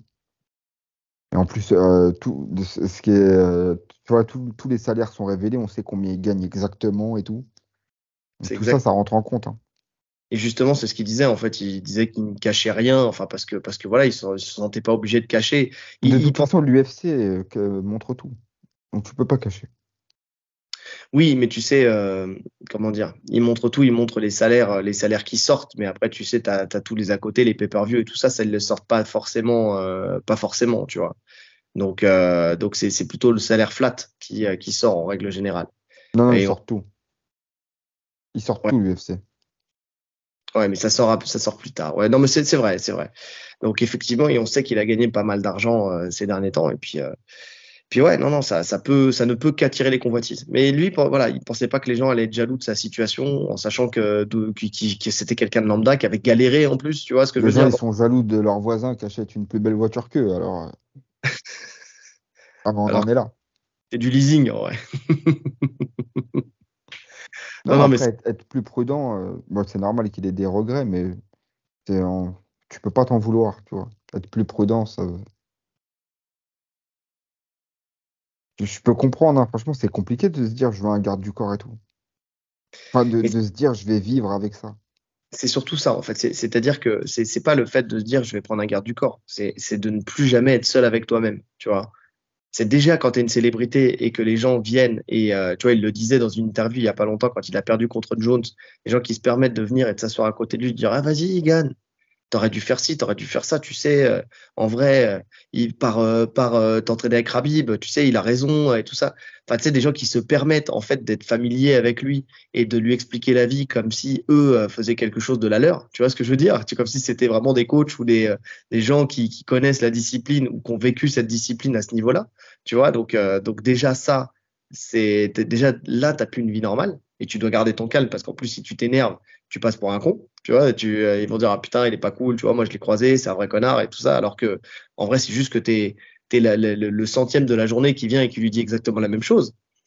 Mais au moins, tu peux rester seul. Tu vois. Et là, en fait, de te dire que tu devrais peut-être sortir toi et ta famille avec quelqu'un qui te suit constamment, comme un, un, Mayweather en vrai, qui, euh, a toujours trois quatre gardes du corps autour de lui. Euh, comme euh, Jack Paul, comme tous ces mecs-là, en fait, qui ont toujours une équipe, en fait, qui sortent toujours en équipe, en fait, tu te dis que, que tu ne peux plus jamais être, euh, ouais, être quelqu'un de normal. C'est-à-dire que forcément, quand tu vas sortir, tu attireras toujours l'attention parce que tu seras toujours avec des mecs, déjà que lui est balèze, mais toujours avec... honnêtement, je pense, je, je, je, pense pas que ça soit à ce niveau-là où les besoins d'un garde du corps 24-24 avec lui. Ça serait peut-être, oui, renforcer la sécurité autour de chez lui peut-être avoir un, gardien, tu vois, un mec qui reste là. Mais de, euh, pour lui-même, je pense pas qu'on en soit là. Ouais, ouais. Bon, déjà, il faut vouloir s'attaquer à lui, déjà, pour commencer. Mais... Euh. Déjà, premièrement. Par contre, tu, il le dit, hein. il le dit que si, euh, là c'est que du madal, mais que si femmes et enfants avaient été touchés, il aurait eu envie de faire très très mal euh, aux personnes qui, euh, qui, qui, auraient euh, œuvré dans, dans, dans, cette action. Tu vois ce que je veux dire? Logique. Et prendre un parpangan quand tu vois la taille de ses mains, quand tu vois le score qu'il fait à la, à la machine, à, machine à frappe, je pense qu'il peut décapiter quelqu'un. Je pense qu'il peut décapiter quelqu'un. Donc, donc ouais, non, valait mieux que valait mieux que ça se passe comme ça. Mais, euh, mais ouais, non, c'est compliqué. En tout cas, euh, en tout cas, oui, effectivement, psychologiquement, faut s'en remettre. Euh, tu vois, c'est le genre de truc où tu te dis à chaque fois qu'il va partir. En fait, c'est le problème, c'est ça. C'est aussi le côté psychologique où tu te dis à chaque fois qu'il va partir pour combattre, quel que soit l'endroit où il va être, il, il, aura sûrement dans un coin de sa tête. Et putain, et si ça recommence Et si cette fois-ci, il y a ma femme et mes, mes, mes filles euh, qui. Là, pour le coup, tu vois, il y aura, il y aura des gens chez lui. Il, il va laisser du monde chez lui. Ouais. Ouais. Et il aurait raison il aurait raison. Parce que honnêtement, je crois que je crois que tu peux pas être serein sinon. Tu peux pas être serein. Tu peux pas aborder une fight week, tu peux pas aborder un combat euh, si euh, dans un coin de ta tête tu dis putain ça se trouve il y a des mecs chez moi, tu vois. Mm. S'ils sont venus une fois, ils reviendront. Parce que c'est ça le truc. En fait, quand tu parlais tout à l'heure du côté traumatisant de quelqu'un qui dans ton dans ton intimité, c'est que tu te dis potentiellement ils peuvent revenir. S'ils l'ont fait une fois, c'est qu'ils peuvent le refaire. Donc, parce que euh, dans, dans, dans ton esprit, dans notre esprit, on est tous en sécurité chez nous. Tu vois, une fois que tu as fermé ta porte, tu te relâches complètement. Tu es, posé. Mais le fait de se dire, putain, il y a quelqu'un qui peut rentrer en fait à n'importe quel moment. Quand je dors, quand je quand je suis pas là, c'est ouais, chaud. Après, chez moi, ma famille, ils sont pas en sécurité parce que le vrai ouf, il a, il a les clés de la porte. Donc, euh, c'est quand je sors qu'ils se sentent mieux. T'imagines? Oh putain, le con. Va combattre. Pas en, en, Fight Week. Vas-y, ah, va, va. Fight Week, combat toutes les semaines. non, non, c'est vrai. Donc, euh, donc ouais, non, non, c'est compliqué. C'est compliqué. En tout cas, euh, notre Cyril Gann, euh, pendant qu'il était dans l'octogone, ça va me faire une transition toute faite aussi, on en a parlé quand on a fait le débrief de, la carte de l'UFC Paris qui est sortie en début de semaine. Il a refusé de combattre Aspinal. On passe du tout au tout, mais c'est pas grave parce que ça fait une transition sur l'actu d'après. Euh, de combattre Aspinal et Aspinal euh, a décidé de ne pas s'acharner, en fait, tout simplement. Il ne veut pas, il veut pas de moi. Bah tant pis, je, je passe à autre chose. Euh, comme il dit, je suis pas un, intimida un intimidateur. J'ai pas aimé le terme que j'ai lu. un forceur. Je, je préférais dire un forceur. Euh, c'est pas un forceur, tout simplement. Il n'a pas envie de, de, lui imposer ce combat. S'il pense que euh, que c'est pas le combat à faire, bah c'est c'est pas le combat à faire. De toute façon, l'UFC, d'après ce que j'ai compris, a refusé le face à face dans la cage. Ils ont pas voulu. Euh... Mais j'ai pas compris. Alors, il y a, y a deux solutions, il y a deux raisons que, qui, que j'ai en tête. Soit ils veulent pas faire ce combat et donc ils lui ont dit non, tu montes pas. Mais alors, dans, dans, dans ce cas-là. Je, je finis. Et après, on, sinon je perds le fil. Euh, soit, il, soit euh, tout simplement, c'est pas non plus euh, la, la politique euh, véritablement de l'UFC, même s'ils l'ont fait quelques fois là ces derniers temps, mais c'est pas forcément passé. Franchement, c'était un peu malaisant et tout ça, et donc ils ont dit ouais, c'est bon, on va arrêter de faire des face à face, on va pas rentrer dans ce, ce truc habituel de, de faire des face à face dans la cage, tu vois, pour, pour rien, tu vois. Vas-y. Ouais, ouais, ouais. Mais euh, dans ce cas-là, pourquoi ne, pourquoi ne pas lui dire direct? Parce qu'en fait, à Spinal, il l'avait il l'avait dit, tu vois, dès la fin de son combat, euh, son dernier combat là contre Tibura. Avant Il même. avait dit, voilà, même. il avait dit mon plan, c'est euh, je vais aller à Paris, je vais monter dans la cage, je vais défier le gagnant. Pourquoi ils lui ont pas dit, euh, bah non, en fait, tu vas défier personne, calme-toi. Reste en sur- Angleterre. Surtout qu'ils l'ont fait venir en plus pour faire. Alors, est-ce qu'ils ont profité du fait qu'il ait dit qu'il venait ou est-ce que l'UFC l'a fait venir, mais pour faire une séance de dédicace et tout ça, de rentrer en. Apparemment, il est venu de lui-même. Apparemment, il est venu de lui-même. Donc, ils ont dû en profiter alors à ce moment-là Je pour crois que faire. c'est, euh, je crois que c'est Lopez qui dit ça dans, dans le dernier épisode de King and the G, où il dit le mec, le mec a payé son billet et tout. Enfin, le mec est venu de lui-même, apparemment. Il Donc, est vois, venu jusqu'à Paris pour voir incroyable. Il a payé de incroyable. lui-même ce, ce déplacement en Eurostar. Je, je pense qu'ils lui ont offert la place, tu vois. Mais euh, en tout cas, le train, il l'a pris de lui-même. Mais euh, autant lui dire direct, tu vois. Autant lui dire direct. Ouais, je suis d'accord. Je suis d'accord. Mais moi, moi, moi, je ferme pas la porte à ce combat-là. Euh, Gann, lui, a dit qu'il ne voulait pas, mais je suis pas sûr que l'UFC ne veuille pas de ce combat. Je pense que l'UFC, pour l'instant, ne sait pas véritablement ce qu'ils ce qu'ils veulent faire de cette KT. Tu vois, C'est ça. Donc ils se ferment pas de porte. Ça serait con de se fermer des portes. Parce que de toute façon, à partir du moment, comme on l'a dit la dernière fois, où tu ne sais pas si, euh, si John Jones et Miocic vont prendre leur retraite, tu peux pas savoir encore ce qui va se passer. C'est ça. Ils sont dépendants de ce combat-là. Ouais. En tout cas, vu qu'il ne veut pas forcer Gann euh, sur ce combat, après il n'est pas du pain. Il dit, euh, il dit, je pense que bon après c'est de la communication et puis c'est euh, c'est c'est aussi pour euh, pour faire un peu de forcing d'un autre côté. C'est-à-dire que il dit, je pense que ce match-up n'est pas, il, il sait que Gann n'est pour, pour Gann ce match-up n'est pas favorable. Lui, il pense que stylistiquement il a une carte à jouer. Donc euh, donc c'est pour ça il dit que que Gann ne, veut sûrement pas euh, la- l'affronter à cause de ça. Mais plus, donc- tu sais quoi? Je me dis, plus au début, je me disais, ouais, pourquoi il refuse? Mais en vrai, c'est, il, il a raison. En vrai, il a raison, Gann. Bien sûr. Il a raison. C'est un bourbier, c'est un bourbier de ouf à Spinal. Faut le Mais prendre le plus tard possible. Mais de toute façon, à partir du moment où lui, il veut retourner à la ceinture rapidement, il a, c'est ce que j'avais dit la dernière fois, il a aucun intérêt à combattre contre Aspinal, dans le sens où il a des chances de perdre, tout simplement parce qu'effectivement, stylistiquement parlant, c'est compliqué. Il est complet euh, Aspinal. Donc, euh, donc le problème, c'est que s'il perd là contre Aspinal, derrière, il est relégué euh, au fond du classement. Ou peut-être même s'il n'est pas au fond du classement, sa chance au titre s'éloigne parce que forcément, ils vont privilégier Aspinal qui aura battu le numéro 1 parce que Gann est redevenu numéro 1 à égalité avec Pavlovic. Donc, euh, donc oui, non, c'est pour le coup, c'est non, c'est stratégiquement c'est impossible de faire ça. Même si euh, pour les fans c'est le combat que, tout le monde veut, mais stratégiquement c'est impossible de faire ça. Et donc Aspinal il appelle Pavlovic justement. Il dit je veux, alors si je cite ces mots, je veux le grand russe que personne ne veut. En fait, et il a pas tort, dans le sens où il devait s'affronter déjà par deux fois, que ça ne s'est pas fait euh, par le passé, et euh, pour plusieurs raisons. Et, euh, et donc euh, là, il dit ok, je le veux, je le prends. De toute façon, il veut, il veut un combat qui le rapproche du titre le plus vite possible. Mais Donc, moi, euh, je, je suis pas sûr que personne ne le veuille, Pavlovic. hein. C'est un peu lui qui s'est mis à l'écart. sais, comme il est backup du combat. Euh, je suis pas sûr que Gann il refuse le combat contre Pavlovic. hein. Je suis pas sûr que Gann non plus refuse le combat contre Pavlovich parce qu'il a Même prouvé- un, même un Almeida, s'il passe Blade, je suis pas sûr qu'il refuserait. Mais de toute façon, t'as pas le choix. Si tu veux aller à la ceinture, t'es obligé de passer par lui. Ouais, ouais, non, mais quand il dit personne ne le veut, c'est plus lui qui s'est mis en retrait, qui a enchaîné des KO et qui s'est mis, qui est en backup de, de ce combat-là. Mais euh, je pense pas qu'il fasse. En fait, dans cette KT, je pense que personne n'a peur de personne. C'est en lourd, mais dans, dans toutes les KT en vrai. À ce niveau-là, t'as peur de personne. Je pense que Pavlovic, tu sais, c'est un peu comme un, comme un Ngannou où tu sais que quand tu prends une défaite, tu, tu, tu perds une partie de ton âme. Tu vois ce que je veux dire? C'est dans le sens où euh, le mec t'éteint, il t'éteint salement en plus. Donc, euh, donc je, pense que c'est c'est plutôt dans ce sens-là quand il, quand il dit ça. C'est dans le sens où c'est un combat qui est risqué, qui sera toujours risqué parce que parce qu'il a l'équaliseur, même peut-être plus qu'Ngannou. Tu vois ce que je veux dire? Moi, Ngannou, je suis pas sûr.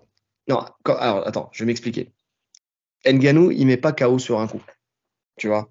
C'est-à-dire qu'il peut te déboîter la tête, il va t'en mettre une, il va te déboîter la tête, il va te faire perdre une dent et tout ça, il n'y a pas de souci. demande à Overeem s'il met pas KO sur un coup.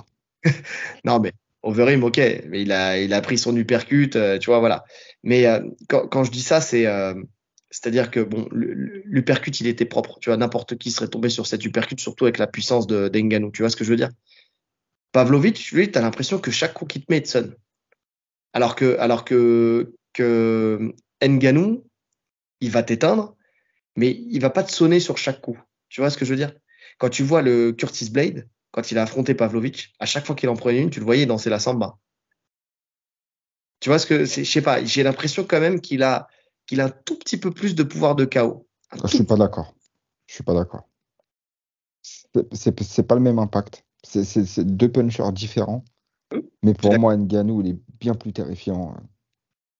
Il est plus explosif. pour moi, il fait plus peur. Pour moi, il frappe plus fort.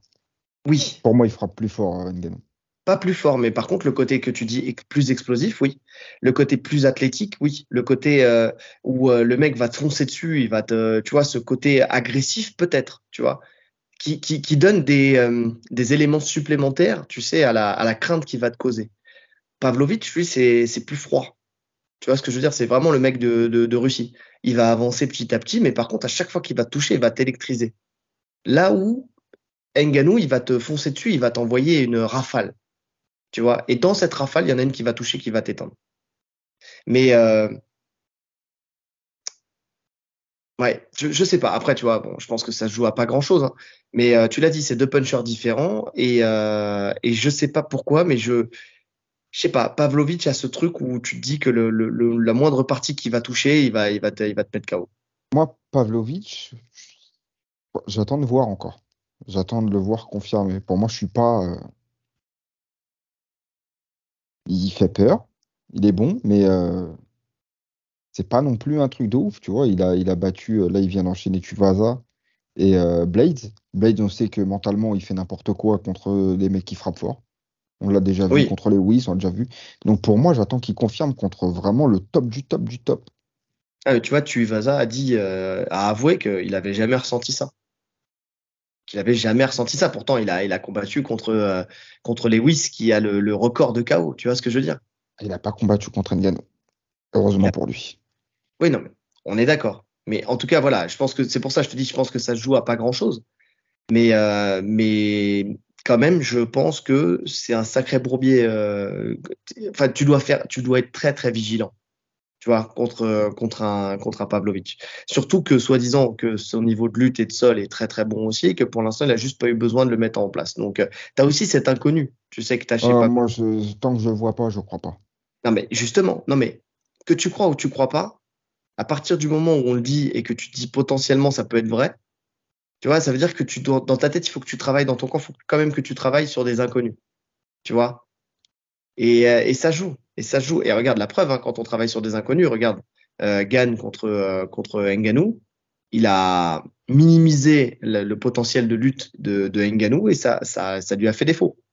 Tu vois? Bon, même s'il y a le fait de match qui a tout changé, le fait de match où il lui saisit le, le front kick et puis euh, où il le balance la première fois, où il l'use euh, grâce à ce truc-là. Ok, on est d'accord. Je, l'ai dit, euh, je l'ai dit quand on avait fait le, débrief. C'est le, c'est le facteur X de ce combat-là, tu vois. Mais quand, quand même, si on te dit que potentiellement il peut être aussi bon en lutte et au sol, tu dois quand même le bosser. Sauf que le problème, c'est comme tu l'as pas encore vu, tu bosses sur rien. Tu vois. Donc ça te met une, euh, ça te met un truc en plus dans la tête. Maintenant, Gann, Pavlovic contre Pavlovic, euh, il a prouvé que euh, n'importe quel striker, il pouvait l'outstriker, quelle que soit sa puissance. Tu vois? Donc c'est pour ça que je pense qu'il préfère, à choisir entre Aspinal et Pavlovic, il préfère Pavlovic mille fois. Ah, pour ma part, Gann, il a toutes les armes pour battre, euh, pour battre Pavlovic. Et Aspinal aussi. Quoique, quoique. Gann, il y a quelques temps, qui était plus sautillant, etc., avait toutes les armes pour battre Pavlovic. Là, on, l'avait dit, il est un peu plus statique. Alors oui, euh, par contre, oui, euh, on va pas se mentir. Il faut qu'il fasse du GAN. S'il fait. Euh, du GAN. faut qu'il fasse le GAN qu'il a fait contre les Wiz, contre euh, Jarzinho. Oui. S'il fait du GAN contre Spivak, celle qu'il a pris par Spivak, s'il la prend par, par Pavlovic, c'est pas la même, c'est pas la même histoire. en sachant qu'on a vu qu'il pouvait être touché, qu'il pouvait, qu'il pouvait faire l'ascenseur. Après, il a très bien réagi contre Tuivasa. Là-dessus, il n'y a pas eu de souci. Mais, euh, mais c'est pas le même punch, je pense. Non. C'est pas le même punch. Donc, euh, donc oui, non, non, il va falloir qu'il saute, il va falloir qu'il se déplace, mais je pense qu'il le fera de toute façon. C'est-à-dire que c'est pas parce qu'il l'a pas fait là, parce qu'il voulait juste s'ancrer plus pour frapper plus fort, même si je, je suis pas sûr qu'il frappe beaucoup plus fort en s'ancrant euh, de cette manière-là. Mais, euh, mais par contre, ouais, s'il si, faut qu'il faut qu'il reprenne, qu'il reprenne ses, ses, habitudes, qu'il n'a pas perdu. Hein. C'est pas comme c'est pas parce qu'il n'est plus en capacité de le faire, c'est parce qu'il change sa manière de combattre. Mais il est encore en capacité de le faire. Non, non, là, il va falloir qu'il lui tourne autour, qu'il le pique comme une abeille et qu'il vole comme un papillon. Il va falloir qu'il fasse du Mohamed Ali. Non, non, c'est sûr, c'est sûr. Donc, euh, en tout cas, voilà. Euh, qui aura Pavlovic en premier? Est-ce que ça sera Gann? Est-ce que ça sera euh, Aspinal. Est-ce que pour, pour moi, c'est Aspinal. Pour moi, depuis le début, je pense que Gann il prend le vainqueur de euh, Blades euh, Almeida. Parce que c'est le test ultime pour lui. Ouais, ouais, ouais, je suis d'accord. Je suis d'accord. Et puis, euh, comme on a dit la dernière fois, je pense que l'UFC, là, euh, ça y est, ils lui ont donné deux chances au titre et ils veulent, ils veulent du renouveau, entre guillemets, dans la KT. Et avec le retour en force de la finale, ils vont le, ils vont le faire monter. Ils vont le faire monter. À voir. À voir. Euh, autre info, Masvidal veut un potentiel retour à l'UFC.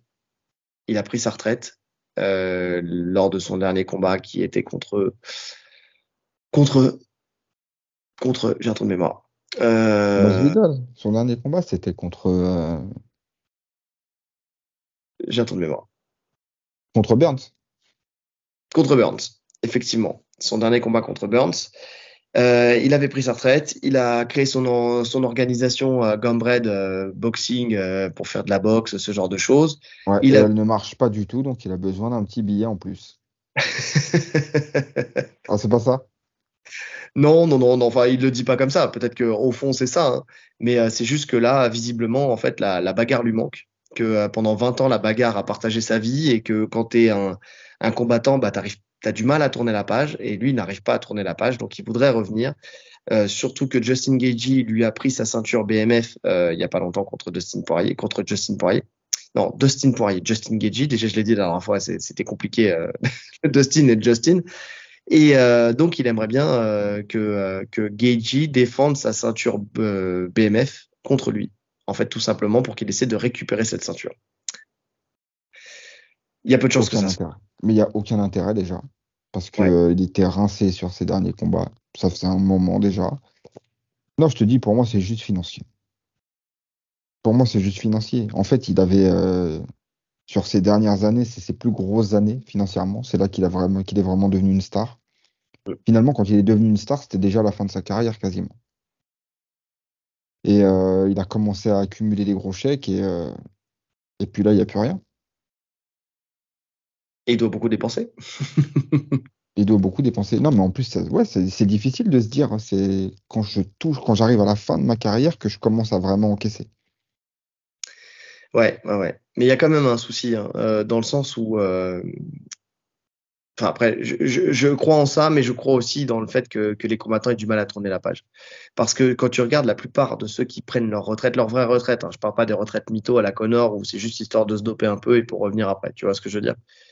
Mais, euh, mais j'ai vraiment l'impression que, que l'adrénaline du camp, du combat, ce genre de choses, les gens ont du mal à faire, le, à, à, faire autre chose derrière, en fait. À redevenir quelqu'un de lambda, à s'entraîner pour rien, finalement. Tu sais? Il y en a qui vont continuer à s'entraîner, hein. euh, mais, mais s'entraîner pour rien, c'est très compliqué, j'ai l'impression, pour les, pour les combattants. Et, euh, et je pense quand même que ça doit le, ça doit le titiller. Faut pas oublier que, que ce mec-là, il a combattu, euh, il a commencé en fait avec des combats, combats de rue. Il en a fait beaucoup. Ensuite, il a signé, euh, il a signé à l'UFC. Il a fait, euh, enfin, ça fait 20 ans qu'il combat. Euh, t'as, t'as ce côté où t'es, effectivement, tu l'as dit, t'es une star, mais je pense qu'il n'y a pas que le financier. T'as aussi, euh, parce qu'il dit, je le dois ça à mon public aussi, tu vois. Donc, je pense qu'il y a aussi pas mal de monde qui doivent lui poser la question quand est-ce que tu reviens, quand- est-ce que tu vas revenir ou pas? Il sait, Non, non, oui, c'est sûr. C'est sûr que t'aimes ça. il y a, il y a ça, il y a ça. Il a, il a vraiment envie d'y retourner pour ça aussi, je pense. Et, mais c'est là que l'UFC doit être euh, honnête envers les combattants. En lui disant non. Ça, c'en est presque dangereux, tu vois. En fait, quand t'es plus compétitif, quand t'es plus. alors, dangereux, c'est un grand mot, parce qu'il est encore là, Masvidal. Voilà, c'est pas Diaz, tu vois, ou c'est pas. non, c'est pas Ferguson. Tu vois, ouais, plutôt Ferguson. C'est pas, pas Ferguson. Mais il est plus compétitif, dans le sens où je le vois gagner aucun combat quasiment dans le top 10. Ouais. Non, je suis d'accord. Je suis d'accord. Alors après, pour faire des combats comme ça, tu sais, ceinture BMF ou euh, se faire des, super fights, tu vois, pourquoi pas? Ouais, mais ceinture BMF, tu prends Justin Gagey. Tu prends Justin. C'est compliqué. Non, c'est vrai. C'est vrai, mais il n'y a pas d'enjeu. Enfin, tu vois ce que je veux dire C'est, euh, à dire que tu gagnes, tu perds. Euh, c'est ton, cerveau, c'est ça l'enjeu. non, mais attends, eh, on parle de quand même de, de Jorge Masvidal. Et euh, pour le coup, même s'il n'est pas compétitif, euh, ça ne veut pas dire qu'il prend. C'est vrai, il prend très peu de frappes. Pour le coup, c'est vrai. C'est en termes de boxe, ça reste quand même quelqu'un de, de, de, très bon, euh, avec une très bonne takedown défense. Tu vois ce que je veux dire? C'est-à-dire qu'il va perdre, mais c'est pas parce qu'il a pris un KO contre Ousmane. Finalement, à part Ousmane, il n'avait jamais été mis KO. Donc, c'est vrai. vrai. Donc non, moi, Masvidal, ça ne me dérange pas de le revoir revenir. Tu vois ce que je veux dire? Ça, si, Il en a peut-être pas fini avec l'UFC. L'UFC en a peut-être pas fini avec lui aussi parce que tu l'as dit, hein, c'est de l'argent. Parce que lui, c'est là où il a le mieux gagné sa vie, mais c'est aussi là où, dans ces combats-là, où l'UFC gagne le plus d'argent. Et on sait que l'UFC, c'est une entreprise avant tout et qui feront toujours passer le business avant euh, les combattants. Toujours, toujours, toujours. Donc, euh, donc oui, maintenant, je préfère revoir un Masvidal que, euh, que de revoir, de revoir justement Ferguson. Tu vois? Ah, Je suis complètement d'accord. Ferguson, il faut le, Ouais, faut, faut, le, faut qu'il cut son contrat, l'UFC, c'est dramatique là. Ouais. S'il y en a il, un. Il a, pris 20 ans. En l'espace de 4 ans, il a pris 20 ans sur le visage. C'est un truc de ouf. il porte vraiment son surnom là. C'est euh, quoi son surnom? Ouais, tu sais, c'est un démon. C'est un démon euh, mexicain. Bah, c'est lui. Tu le vois marchant, on dirait un zombie. Est-ce que c'est un démon qui vole? Euh, Je sais pas. Peut-être. El cuicui. La suite. Est-ce qu'il a des ailes? Qui est-ce? Est-ce qu'il a, est qu'il a un bec? Mais euh, pour revenir à Masvidal, moi ça m'intéresse pas. Personnellement, ça m'intéresse pas. Voilà. Ah, en fait, j'ai jamais été hypé par Masvidal, même quand il était là, là, dans ses bases quand, il a percé, entre guillemets, tu vois. Jamais été hypé par Masvidal. Pour moi, le, seul fait de match qu'il ait eu, c'est le coup de genou sauté euh, sur Ben Askren. C'est tout en vrai. Et va savoir ce qui serait passé si ce coup de genou rate.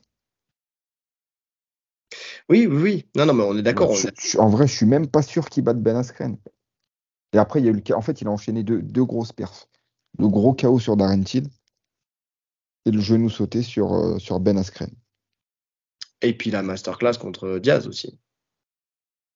Et puis la masterclass contre Diaz. Mais Diaz, c'est le même cas pour moi. Je ces deux profils, je les mets dans le même truc où j'ai jamais été hypé par c'est des bons combattants. Ils ont plein de, de qualités. Mais c'est limité quand même. Mais alors, je ne mets pas dans le top top. Je suis entièrement d'accord avec toi et, euh, et c'est pour ça que effectivement contre Geji je je vois pas l'intérêt sportif parce que surtout Geji euh, là appliqué comme il est là c'est non ça va pas faire un pli. Mais par contre tu vois pour euh, organiser des combats justement contre Diaz contre tu vois des, des mecs comme ça tu vois des mecs qui sont tu sais qui sont des stars de, de l'UFC mais vieillissantes tu vois pourquoi pas? En fait le truc qu'il y a c'est qu'il faudrait ce qui est dommage c'est la logique de classement tu vois ce que je veux dire? Il faudrait qu'il y ait une logique de classement compétitive euh, pour la ceinture et il faudrait qu'il y ait des, des personnes autour comme ça, tu vois, des espèces de super fights que tu puisses faire de temps en temps ah. avec des mecs qui ne sont plus du tout éligibles à ce classement-là. Tu sais, à l'époque, à l'époque, il parlait, il y a longtemps, il y a longtemps, il y a une dizaine d'années, où il parlait de faire un, un comment ça s'appelle, un roster euh, vétéran, genre. Tu vois, pour faire des combats, des super fights de vétérans. Mais entre eux, entre eux, écoute, ça passe. Oui, parce que, parce que tu as, le côté euh, que, que les gens, tu sais, les nostalgiques veulent, veulent revoir tel ou tel combattant, mais en même temps, tu as ce côté où, euh, où tu as moins de danger parce qu'ils sont tous les deux à la même enseigne. Tu vois ce que je veux dire? Ils ont tous les deux euh, le même âge, ils ont tous les deux la même. Et en fait, tu te rends compte que quand il y a des combats de, vétérans entre eux, c'est pas dégueu. Parce que c'est au même rythme et techniquement, ils sont encore là. Tu vois, la dernière fois, le dernier combat de Carlos Condit qui fait, j'avais kiffé. Je sais plus c'était contre qui. Mais euh, techniquement, c'était propre, tu vois. Techniquement, de toute façon, tu perds pas ta technique. C'est juste que euh, tu as moins de cardio, tu as moins de puissance, etc. Mais euh, ouais, entre eux, ça passe. Et puis, ça fait toujours plaisir aux fans.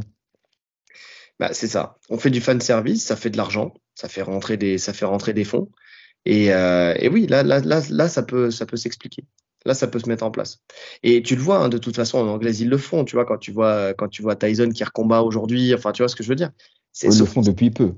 Non, mais ils le font depuis peu, mais ils commencent à le faire. Tu vois, mais même, euh, même attends, tu, tu vois, les, les, le problème, c'est que les vétérans de l'UFC sont obligés d'aller combattre en anglaise pour justement faire ce type de fight. Et ils s'affrontent entre eux. Donc, euh, tu vois, tu pourrais euh, effectivement avoir un Belfort, tu vois, des mecs comme ça qui sont partis à l'anglaise et qui pourraient continuer à performer dans leur discipline, même si la discipline du MMA demande beaucoup plus d'implication physique que, dans l'anglaise. Tu vois, il y a ça aussi. Hein c'est que c'est que c'est pas pas la même chose de faire un camp en MMA et de faire un camp en anglaise en termes de en termes de comment dire ouais de d'énergie que ça demande tu vois le fait de, gérer tous les aspects du combat la lutte le sol la boxe tu vois c'est c'est quand même beaucoup plus énergivore même dans le combat dans le combat en tant que tel. Tu vois tu peux pour la, la gestion elle est différente. Euh, c'est différent. c'est différent. Non non mais c'est différent mais ils sont habitués à ça. Ils sont habitués à ça tu vois. Donc, euh, donc bon, ça, ça, serait plus intéressant de les voir continuer à performer en MMA plutôt que de les voir partir en anglaise, où l'anglaise, pour le coup, là, elle devient approximative. Parce que c'est pas forcément, euh, tu vois, tous des, des bons boxeurs euh, d'anglaise. Même aucun. Ouais. Même aucun, en vrai. Ouais. Donc, euh... oh, attends, quand tu auras un, un Della Magdalena tu, qui prendra sa retraite et qui ira boxer en anglaise, euh, ça va, il gérera plutôt pas mal. Ouais, mais c'est ça reste un niveau, euh, pas du champion, tu vois. Il y, a quand même un monde d'écart avec le top, un monde d'écart. Je parle pas du top, je parle de, de combats de ce type. Bien sûr, il va pas aller, euh, va pas aller chercher le champion du monde, tu vois ce que je veux dire. Mais euh, tu auras quand même une, une beauté technique que tu n'as pas forcément chez d'autres, tu vois. Donc, euh, donc bon, mais en tout cas, ouais, non, c'est, en tout cas, son retour, pourquoi pas, s'il veut sortir de sa retraite, pourquoi pas? Il a encore beaucoup de fans, beaucoup de gens le suivent, tu vois, et, pourquoi pas? Maintenant, aller chercher euh, le, le, titre BMF contre Geji, non, jamais de la vie. Même si l'UFC est capable de l'organiser, hein, mais euh, aucun intérêt. honnêtement, je pense même pas que Geji le veuille. Parce que Geji, il est encore à la course pour le titre. Hein. Donc, aucun intérêt de prendre Masvidal. C'est ça. Alors, nous, on le disait, hein, bah, si on fait une, digression sur Geji, on disait que, que Geji, euh, la course pour le titre, elle est très, très compliquée parce que de toute façon, tant qu'il y aura quelqu'un à la tête de, de, de, de, sa catégorie qui aura une bonne lutte et un bon sol, il peut pas gagner. Peut. Il est trop nul, en fait, au sol pour, euh, pour pouvoir rivaliser. Et, euh, et même s'il si, sera bon en boxe, en fait, il suffit que le mec, le mec vraiment ait un bon timing et, euh, et arrive à le choper au sol, c'est fini. De toute façon, que ça soit Makhachev ou que ça soit, parce qu'on l'a vu, ça sera le même, le même destin que face à Khabib, ou que ça soit euh, Oliveira, on sait que dans les deux cas, ça va être très compliqué pour lui. Donc euh, après, ça veut pas dire qu'il peut pas gagner, hein, mais bon, sur 10 combats, il va en gagner un, tu vois. Et un ou deux. Allez, je vais être gentil. Mais par contre, on disait que euh, la dernière fois qu'effectivement, il faudrait que lui reste reste compétitif, mais euh, à un haut niveau, donc avec le top 5, mais faire plutôt des combats avec un matchmaking intéressant, tu sais, où il y aura vraiment ce, ce truc où tu sais qu'il y aura du, il y aura du chaos, tu sais qu'il y aura, il y aura un, un, combat qui sera, ouais, qui sera bien fait, bien fait, où tu sens qu'il y aura de l'action, quoi, tu vois, plutôt que d'aller chercher le titre des, des combats qui vont rapporter de la thune parce que pour lui, tu vois, pour sa fin de carrière, entre guillemets. C'est plus mais moi, je pense qu'il veut le titre. Hein. Non, mais il le veut. Non, non, attends. Là, je suis en train de dire ce qu'on disait la dernière fois, tu vois, pour faire une digression sur lui. Non, mais lui, lui, il n'y a pas photo. Lui, il veut le titre. Lui, il veut faire un dernier run. Il le dit, il l'a dit de toute façon. Donc, euh, donc oui, non, non, lui, c'est ce qu'il veut. Maintenant, il y a ce qu'il veut et ce qu'il devrait faire, tu vois, peut-être. Après, bon, je dis ce qu'il devrait faire. En vrai, qui ne tente rien à rien, il faut, il faut y aller, il faut le tenter. Si on lui laisse l'opportunité, pourquoi pas. Mais euh, compliqué. Ouais, compliqué. Bon, passons à la dernière info du jour. Euh, Dimitrios Johnson, alors là on en retourne dans le jiu brésilien. Dimitrios Johnson euh, a gagné il n'y a pas longtemps le championnat des Worlds, euh, Master IBJJF en jiu brésilien. Donc euh, il remporte cette compétition en ceinture marron Master 2. Donc, euh, donc Master 2, c'est-à-dire voilà, quand on est en Master, en fait, en fonction de l'âge qu'on a, on a les Master 1, Master 2, Master 3, et puis ça continue comme ça. En fait, plus on vieillit, plus on rentre dans les Masters. Maintenant, ça ne veut pas dire que euh, on peut combattre dans les catégories, enfin, des catégories d'âge en dessous, par contre pas au-dessus. Voilà, c'est logique. Donc lui s'est placé en Master 2. Euh, il a remporté donc les championnats du monde. Il a gagné six combats, euh, six combats. C'est six combats. Je crois qu'il y avait une quarantaine de à peu près de, de participants euh, dans, dans, sa catégorie. Si je dis pas n'importe quoi, c'est sa première compétition de JJB. C'est sa première. C'est la première fois qu'il combat en jiu brésilien. Et donc, euh, donc, grâce à ses takedowns, grâce à sa pression, grâce à son cardio sans faille et à sa vivacité, enfin, ses techniques, il a réussi à, gagner euh, tous ses combats, euh, dont un, je crois, par, soumission, par Juji Gatame, je crois. Et, donc, voilà, il s'est hissé sur le, podium pour cette première compétition. Il a obtenu une seconde barrette à sa ceinture marron. Donc, tu vois, c'est marrant hein, parce que on parlait tout à l'heure des ceintures, tu sais, pour le MMA tu vois, les, différentes ceintures. Lui, là, déjà, tu, te dis qu'il est en fin de carrière, euh, entre guillemets, MMA, enfin qu'il a une carrière déjà qui a 10 ans, tu vois, et il n'a que sa ceinture marron de jiu-jitsu brésilien. Et c'est un monstre. Et c'est un monstre au sol, tu vois. Enfin, c'est un monstre au sol. Il a des aptitudes de malade, c'est un très bon grappleur, il est, euh, il est vraiment très, très, très fort. Euh, maintenant, euh, encore une fois, c'est un sol qui est, qui est adapté au MMA de fou. Enfin, tu vois, c'était vraiment le sol pour le MMA où il se relevait très vite. Finalement, il faisait, il faisait pas de sol véritablement. Et il était capable d'aller chercher une soumission, il était capable de, de faire une, un Après, il, il, il, faisait pas de sol parce que en plus, encore plus à l'époque où il combattait euh, à l'UFC, être sur le dos, c'était perdre le combat. Oui. Donc tu étais obligé de te relever. Il adaptait son jeu à ça. Maintenant, je pense que lui travaillait vraiment son sol pur. Ouais, mais force est de constater qu'il n'est que ceinture marron. Donc, euh, donc ça, ça montre, euh, mais c'est, mais c'est, c'est pas plus mal parce qu'on parlait des, des ceintures compétiteurs. Tu vois ce que je veux dire tout à l'heure? Et lui, visiblement, en tout cas pour sa ceinture noire, il se dirige vers une ceinture noire compétiteur de jiu-jitsu brésilien. Alors c'est sûr qu'il est pas, en, il sera pas en ceinture noire adulte, qui est le graal euh, pour tout compétiteur de, de cette discipline. Mais euh, dans cette KT là, laisse tomber. Mais oui. KT légère comme ça là. Mais déjà combattre, combattre en master 1 ou master 2, c'est déjà énorme. Reste encore euh, compétitif, tu vois, très compétitif. Et on le voit, hein, l'intensité des combats. On sent qu'en face, c'était pas n'importe qui. Enfin, tu vois, c'était pas non plus, euh, c'est pas des gens qui se sont fait battre facilement. Surtout sa finale, tu vois, ça a été une finale qui a été euh, âpre, tu vois.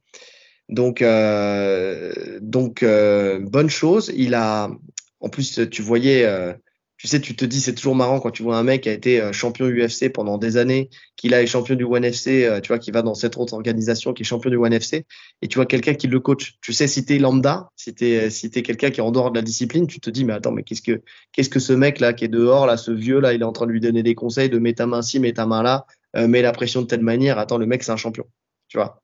Mais justement, c'est ça la différence avec quelqu'un qui pratique, c'est que tu vois Dimitri Johnson qui écoute à la virgule exactement tous les conseils, tu vois, qu'on lui donne pour pouvoir les mettre en application sur le combat qui suit. Parce que quand il dit ta main, tu la mets pas là, mais tu la mets 2 euh, cm plus haut, euh, quand on te saisit de telle manière, tu vas faire un petit tour avec ta tête pour ensuite faire, euh, faire péter le grip. Quand on te dit ton contrôle, tes hanches, elles doivent être basses comme ça, ton genou il doit être placé ici, c'est parce que justement, et on le disait tout à l'heure, on rentre dans le détail d'une discipline face à des gens qui ne pratiquent que cette discipline en compétition. Donc à ce moment-là, tu es obligé, obligé d'écouter euh, en fait tout simplement les, les conseils de quelqu'un qui, euh, qui va te coacher dans cette discipline-là, qui, euh, qui, qui, euh, qui l'aura éprouvé dans, le moindre détail en fait, surtout dans le jiu-jitsu brésilien. Je, je, le dis souvent à mes élèves et tu confirmeras que, que une technique est une succession de détails et que si tu rates un détail, tu rates ta technique. En fait, tout simplement, c'est des étapes C'est 1, tu fais ci, 2, tu fais ça, 3, tu fais ça, 4, tu fais ça, et tu arrives à ça. Et moi, pour- je, moi aussi, je, je disais ça euh, quand je donnais les cours. Et, alors, pour moi, tu rates pas toute ta technique, mais en fait, je le calcule en pourcentage. Tu vois, chaque détail que tu oublies, tu perds euh, 15% de, de chances que ta technique elle passe. D'accord, mais donc on en vient à ta technique, tu la rates. Ouais, Tu bien sûr, bien sûr. Tu la rates euh, parce que tu laisses enfin, tu, tu laisses ça à, Tu ouvres des portes à chaque, à chaque détail que tu, que tu rates. tu laisses à ton adversaire une chance de pouvoir s'échapper. Ou même pas forcément lui de s'échapper, mais toi juste de ne pas pouvoir la finaliser. Donc Mm. tu rates la technique. Dans l'idéal, il faut être dans le contrôle du début à la fin. Alors effectivement, bien sûr, si tu rates un détail, ça ne veut pas dire que tu la mettras pas. Tu vois, tu as plein de gens qui partent sur, euh, je sais pas, je vais dire un juji. euh, on va prendre le juji, la, la technique le, la plus classique et la plus connue, euh, que ce soit dans le judo ou dans le, dans le jiu-jitsu brésilien. Donc le juji, c'est la clé de bras en extension où on a les deux jambes de l'adversaire qui viennent se mettre sur le buste et on vient mettre la clé de bras en extension, là, où on étend le bras. Et ben, mettre un juji comme ça, si je te dis mets un juji, effectivement, si, euh, si je te donne mon bras et que tu mets tes jambes autour de moi et que tu, euh, tu me fais faire la clé, mais encore même là, tu sais, même là, en fait, t'es pas sûr de me la mettre. Parce que tout simplement, si tu n'orientes pas mon bras de la bonne manière pour que mon coude soit en opposition avec ta hanche, que si tu ne serres pas suffisamment tes genoux pour coincer mon bras, Euh, tu vois, y a, si tu ne, si, si euh, tu mets pas euh, d'abord, tu, tu, ne pars pas de la position assise pour ensuite pouvoir descendre et donc garder, garder du jeu, tu sais, avant que ton, ton, ton dos ne touche le sol et que le bras soit collé à ta poitrine, tu vois, pour, pour pouvoir avoir le levier suffisant. Et si jamais c'est le cas, si tu ne sais pas qu'il faut que tu pontes derrière pour, pour pouvoir combler le, le, le gap, ou alors si tu sais pas qu'il faut que tu orientes le bras pour pouvoir avoir plus Non, de levier. là, là, là, là, tu parles d'un mec qui sait pas pratiquer, en fait. Si le mec ne sait pas qu'il faut ponter ou orienter le bras, c'est qu'il sait pas le faire, en fait. Non, mais on est d'accord. Moi, c'est pas dans ce sens-là que je te dis. Non, mais Vas-y. voilà, je termine, tu vois. Le, le- là, je te parle de, de tu vois, d'une personne, tu lui dis, mets-moi un juji, tu connais pas, donc tu vas là. Mais quand tu connais, même quand tu connais, c'est parce que je sais ce que c'est ce que tu vas me dire. C'est quand tu, comment tu attaques ce juji, comment tu te places, comment tu te positionnes et les étapes qu'il y a avant d'attaquer le juji. C'est ça. Et c'est le truc, tu vois. C'est comment tu vas venir, tu vas tasser ton adversaire, tu vas le garder collé, tu vas venir euh, placer ton, ta jambe au-dessus de son épaule, tu vois, où tu vas resserrer derrière. Ensuite, euh, venir te, te, te, te, te, te désaxer de la bonne manière sans, en laissant aucune opportunité à ton adversaire, soit de sortir son bras, soit de se redresser. Tu vois, tous ces détails-là qui vont te permettre de le faire. Parce que si tu rates un de ces détails, effectivement, le bras il va glisser, ton adversaire il va se redresser. Il y, a, il y a plein de choses qui vont se passer qui vont faire que pff, derrière, tu vas rater ta technique. C'est ça. Donc, euh, donc c'est pour ça. Mais là, il a fait une performance de dingue avec ce, en gagnant ses, ses, ses World Masters. Il a fait une performance de dingue. Je pense qu'il va essayer de, de réitérer, c'est sûr. Tu sais, Mm. c'est- on, sait, le JJB, c'est un sport hyper addictif. Là, il a fait une perf de ouf. Donc, je pense que tu veux toujours faire mieux. Et je sais pas pourquoi, mais je serais pas surpris qu'il tente en Master 1. Je pense qu'en en, en défi, ça peut être bien pour lui, psychologiquement, tu vois. Oui, ça peut être bien psychologiquement en Master 1 de, de voir un Donc, une, une catégorie d'âge en dessous. Ouais, de voir ce que ça donne. Et euh, je lisais parce qu'en fait j'ai pris euh, des informations sur cette sur euh, sur cette compétition qu'il a faite, euh, tu sais, un peu partout, et je suis tombé sur le site du One. Tu vois, le One, il, a, il, il évolue. Et donc euh, donc ce qu'il disait, c'était que en fait il y avait un petit pour rappel. Pour rappel, le One organise des compétitions de grappling aussi. Tu vois, enfin il y a des il y a des événements de grappling, des euh, des super fights de grappling au One et euh, avec une ceinture à la clé. C'est-à-dire que le One, en fait, est, a cette particularité, c'est que tu as une ceinture en MMA, tu as une ceinture en boxe taille dans la cage avec les gants de MMA, et tu as, une ceinture euh, aussi en grappling. Et dans sa KT, de ce que j'ai cru comprendre, si je me trompe pas, c'est Muzumeshi qui a la ceinture. Tu vois? Pourquoi pas tenter l'aventure, en fait, dans le grappling aussi au One c'est-à-dire que là, on sait que Dimitri Johnson est plus près de la fin de sa carrière que du début, donc je pense qu'il cherche de nouveaux challenges. Tu vois, des challenges peut-être moins traumatisants. Ouais, après, je pense qu'il cherche des challenges réalisables. Muzumeshi, il faut oublier. Non, mais Muzumeshi, il faut oublier, il va les rouler dessus. Euh, mais, euh, mais en même temps, en même temps, en même temps, ça reste un compétiteur. Ça reste un compétiteur, ça reste un champion. Tu sais, il a le mental champion. C'est-à-dire que il se dit qu'il y a quelques petits trucs à gérer. Mais attends, des trucs qui ont une, une, une application de ouf. Hein. C'est-à-dire ne serait-ce que gérer les clés de jambes de Muzumeshi. En fait, déjà, Ne pas prendre une clé de jambe de Muzumeshi. Parce que c'est ça le gros, danger quand tu affrontes Muzumeshi, c'est ses clés de jambe. Le gros danger, le plus gros danger. On a vu là un de ses derniers adversaires où il lui a tout fait. Les ligaments, le ménisque, tout, le mec a pas voulu taper, il lui a tout pété. Tout. Le mec, euh, c'est limite s'il va remarcher, euh, tu sais, euh, s'il va remarcher correctement. Mais bon, si tu arrives à lui mettre un rythme, si tu arrives à lutter, à marquer tes points différemment, tu vois. J'y crois pas du tout. Attends, bien sûr. Mais. Non, non, mais même, j'y crois pas du tout que lui se dise ça. En fait, en fait, tu vois, il sera inscrit en adulte. Je me serais dit, ok, le mec est assez fou pour, pour, pour y croire. Mais non, le fait qu'il se, tu vois, qu'il ait l'humilité lui-même de se mettre en Master 2, euh, tu vois, il s'est mis dans sa catégorie d'âge. Il pourrait se dire, je suis un champion, euh, j'étais champion de l'UFC, champion du One, je vais en adulte. Non, il, sait. Il sait parce qu'il tourne avec les mecs. il sait qu'il n'est pas au niveau. Tu as un élément aussi que tu oublies. C'est qu'il a fait cette compétition en kimono. Le kimono, tu sais très bien qu'il y a d'autres implications. Tu sais très bien qu'il y a d'autres leviers, tu sais très bien qu'il y a d'autres pièges que tu ne retrouves pas forcément dans le grappling. Tu vois, ou que, que quand tu as fait du MMA toute ta vie comme ça, tu as plus l'habitude de gérer le nogi que de, que de gérer le kimono. Euh, tu vois, enfin, tu, tu, vas pas euh, prendre les mêmes risques, tu vois, en, kimono qu'en nogi quand tu as eu la carrière de, de, de Dimitrius Johnson. Donc, c'est là aussi, il faut voir cet élément-là. Bien sûr qu'il a raison, kimono, euh, quand tu n'as jamais fait de compétition en kimono, que ça se trouve, tu l'as pas plus mis que ça dans ta vie, tu vois, parce que honnêtement, euh, Là, je l'ai vu euh, donc faire sa compétition. Il fait, du, il fait du grappe en kimono. Alors, il a des grippes, hein, je dis pas, il a des grippes et tout ça. Mais, euh, mais tu sens que c'est pas un mec du jiu-jitsu brésilien pur et dur. Tu vois, il a pas fait un lapel, il a pas fait une, une warm guard ou quelque chose comme ça. Tu vois ce que je veux dire? Il a fait sa lutte, comme je l'ai dit, hein, de la lutte, de la pression, du, du, du, cardio sans faille où il va se déplacer. Tu vois, il bouge beaucoup, il passe, il fait des passages de garde en, tu sais, en vitesse. Euh, il, est le Mighty Mouse, tu vois, c'est vraiment, euh, il, bouge dans tous les sens. Hmm. Mais bon, ce qui fait que derrière, derrière ça marche. Hein. Tu prends les Mendes, euh, tu prends Rafael Mendes, il fait quand il quand il fait du jiu-jitsu brésilien, même si lui il maîtrise à la perfection le kimono, tu regardes, il prend pas beaucoup de grippe. Tu vois, c'est plutôt des grippes justement plus nogi qui qui va venir saisir et il va beaucoup bouger de cette même manière. Tu vois, il peut très bien s'inspirer. Mais mais les leviers du kimono, il les maîtrise tous à la perfection. Dimitrius Johnson, j'en suis pas persuadé. Donc, qui se mettent en marron Master 2 pour, euh, pour performer en kimono, ça me choque pas. Maintenant, derrière, tu retires la veste. C'est pas dit, tu vois, que se mettrait peut-être même pas en adulte euh, si, euh, si jamais il faisait, il faisait du nogi. Je crois pas non plus. Franchement, je, je pense que. Ouais, mais il y a challenge et il y a possibilité de réussir. C'est deux choses différentes. Et tu penses qu'il n'est pas capable de réussir en ceinture marron adulte? Franchement, non. En IBJJF, non. En, non, en rien de haut niveau, en fait. non, mais de, ni ADCC, ni IBJJF. non, non, je parle pas de la DCC. Non, attention, je parle pas de la DCC. Là, je te parle d'un niveau ceinture marron. Je te, je te parle pas de noir adulte. Il y a encore un gap hein, entre les deux. Il y a quand même encore un gap tu vois. Ouais, mais il y a des monstres. En marron, il y a déjà des monstres. En marron, il y a des mecs qui feront champion du monde l'année d'après en ceinture noire.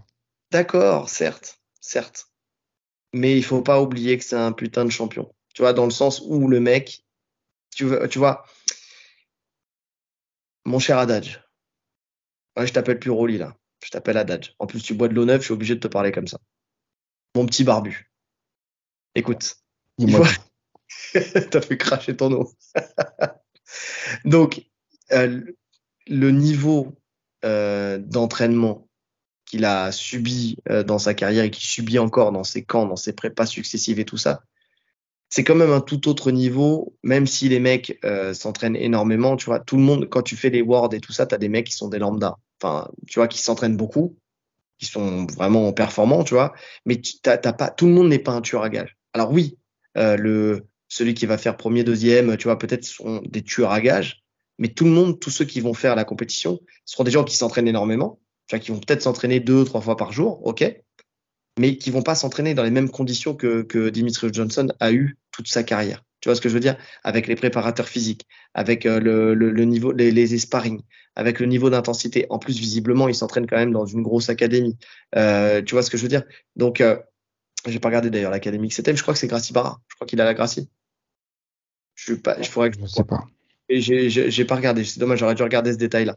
Julien, euh, il va nous le dire. Julien va nous Si c'est la Gracie Barra, en tout cas, il va nous le dire.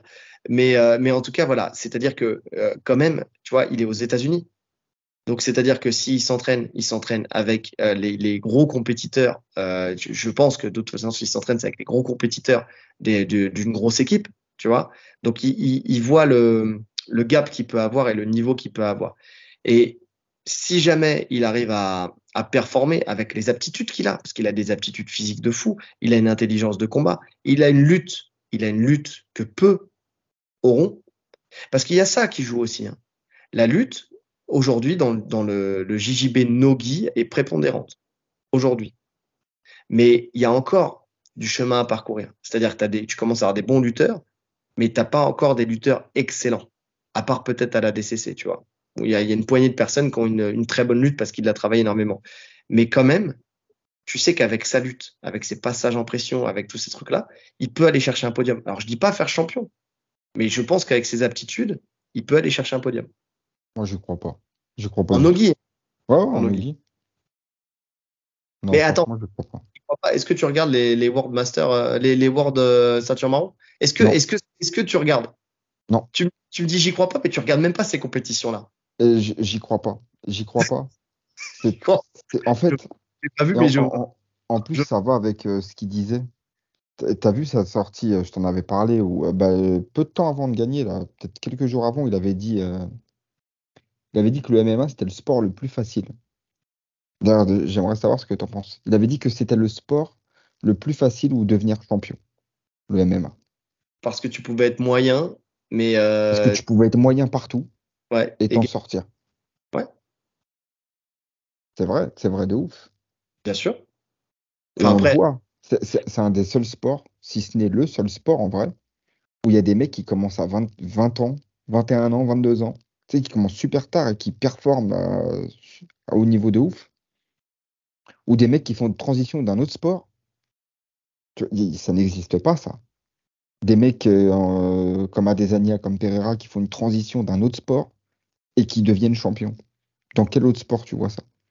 Est-ce qu'il y a un mec du MMA qui a fait une transition vers un autre sport et qui est devenu champion? Jamais de la vie. Non, si, je pense que ça se trouve. Je pense que ça se trouve. T'as as, toujours des mecs, tu vois, qui ont le sport dans le sang et quoi qu'ils fassent, ils vont devenir forts. Tu vois? Non, non, ça. ça je... T'as un, mec du MMA du, de, de, haut niveau qui a, qui a, changé de sport et qui est devenu champion? Je te parle de champion, champion du monde. Il n'y en a pas. Je sais pas. Après, tu me dis ça, il aurait fallu que tu me poses la question plus tôt et que je cherche, tu vois c'est potentiel. Enfin, potentiellement, ça peut arriver. Euh... Tiens, tu, je vais prendre euh, l'exemple. Alors, il n'est pas champion, tu vois, mais euh, t'en as plusieurs qui, euh, qui performent, qui ont, performé euh, dans le, dans le enfin dans le grappling après. Jack Child, euh, MMA, il est rentré dans le grappling et, et, il fait des compétitions à très haut niveau. tu prends aussi. C'est quoi très haut niveau? Ben, il fait, il fait des, il fait des galas, tu vois, il va faire euh, des, des Polaris, des trucs comme ça, mais il est réputé, euh, il est réputé pour être un, un très bon grappleur, tu vois. Euh, tu prends, euh, tu prends aussi, euh, comment il s'appelle euh, Merde, qui a combattu contre Chandler au Bellator, que, que j'aime bien comme combattant en plus, qui combat avec un cure-dent dans la bouche. Ah, Benson. Benson, Benson Anderson, pareil. Polaris, enfin, tu as plein d'événements comme ça, le quintet et tout ça, fait, en grappling. Il est pas il champion. Est champion du monde, mais parce que les mecs aussi sont vieillissants, tu vois, c'est-à-dire qu'ils finissent, ils finissent leur carrière. Après, il y a ça aussi, c'est que les mecs, ils arrêtent leur carrière à quel âge? Tu vois ce que je veux dire? Ils arrêtent leur carrière à quel âge? Donc forcément, ils peuvent plus performer euh, forcément, euh, forcément, tu vois. Mais, euh, mais en tout cas, ils, ce sont des très bons grappleurs qui sont compétitifs, tu vois. Je dis pas qu'ils vont gagner à chaque fois, mais ils sont compétitifs. Pas contre le top. Bah, les... Euh, il faudrait que je prenne, euh, il faudrait que je prenne. J'ai pas regardé. Tu, tu me poses la question trop tard. Tu vois, j'ai pas les, ma les, les match-up, euh, tu vois, en tête. Mais, euh, mais en tout cas, il, il, se débrouille très très bien. dans, dans le grappling, dans le jiu-jitsu brésilien. T'en as, t'en as plein euh, de toute façon qui, euh, qui feront des, des transitions vers le grappling et le jiu-jitsu brésilien à terme, euh, peut-être même plus tôt, parce que vu que le grappling commence à payer, t'en as plein qui feront des transitions, tu vois? Et, euh, et c'est possible que, que les mecs euh, que les mecs puissent performer. Après, c'est comme tout. Le truc qu'il y a aussi, parce que je peux te donner le contre-exemple de l'exemple. C'est-à-dire que tu es en train de me dire, euh, tu as des mecs qui sont spécialisés dans une, discipline, qui vont rentrer dans le MMA et qui vont performer. OK. Mais déjà, les mecs sont déjà spécialistes dans leur discipline.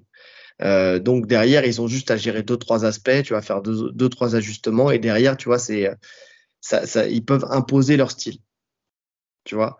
Par contre, quand tu commences par le MMA et que tout de suite, tu as travaillé, comme il l'a dit, moyennement un peu tout, en fait, c'est difficile de faire le chemin inverse et d'aller combattre contre un spécialiste. Mhm. Tu vois Non, mais donc là, je suis d'accord avec avec euh, avec Mighty Mouse, mais euh, avec euh, Dimitri Johnson.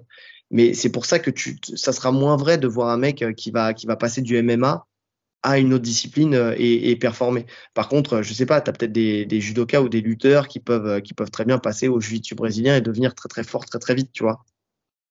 C'est possible. Après là, j'ai pas d'exemple en tête, mais euh, mais c'est possible. Oui. Ah non, mais je te, je te parle pas du judo, ou... moi je te parle du, des mecs du MMA. Oui, des mecs du MMA. Mais après, les, les mecs du MMA, tu sais très bien, euh, tu as vécu des camps, tu sais très bien que le temps à partie pour chaque discipline n'est pas, euh, ne, ne peut pas être grand parce que tu que, t'as que allez, 8 heures d'entraînement dans ta journée, on va dire, dans le grand max, tu vois, et tu que, t'as que 5 jours d'entraînement dans, dans ta semaine. Tu vois. Heures, c'est énorme. Ah, Toi, tu fais des vrais camps, toi. Non, mais c'est ce que je te dis, tu vois. Non, mais quand je te dis ça, c'est le grand max, le grand max, tu vois. C'est quelqu'un qui, qui vraiment s'entraînerait comme un, comme un ouf. Mais dans les 8 heures, euh, tu comptes leur peau. Enfin, tu vois, tu, tu, je veux dire, dans les 8, ces 8 heures euh, pas pleines, tu vois. Tu as des temps de repos, oui. tu as les transitions entre les, les disciplines. Tu peux pas, tu, forcément, tu seras moyen. Tu peux pas être excellent dans un truc, sauf si tu viens euh, d'une discipline où tu étais excellent. Tu vois, comme un Adesanya, par exemple, ou comme un Gilbert Burns. Tu vois, où vraiment tu as, pris le temps de performer, de te spécialiser, et après, tu as fait ta transition dans le MMA. Donc, euh, donc ouais, non, non, ça, ça, peut pas, ça peut pas être vrai. Donc, je suis d'accord avec lui. Je suis d'accord avec lui. Maintenant, si derrière euh, tu prends, euh, tu, tu prends ces mecs-là, tu prends un mec du MMA et qui décide de se mettre à 100% dans le grappling ou dans le jiu-jitsu brésilien, il peut très bien performer parce que quoi qu'il arrive, euh, même si euh, tu as un Jacare qui disait euh, que l'entraînement en MMA c'était beaucoup plus facile que le jiu-jitsu brésilien, que le jiu-jitsu brésilien c'était ce qui est le plus dur. C'est en termes de prépa physique. Euh, ouais, je suis d'accord, comme je pourrais dire que je suis pas d'accord.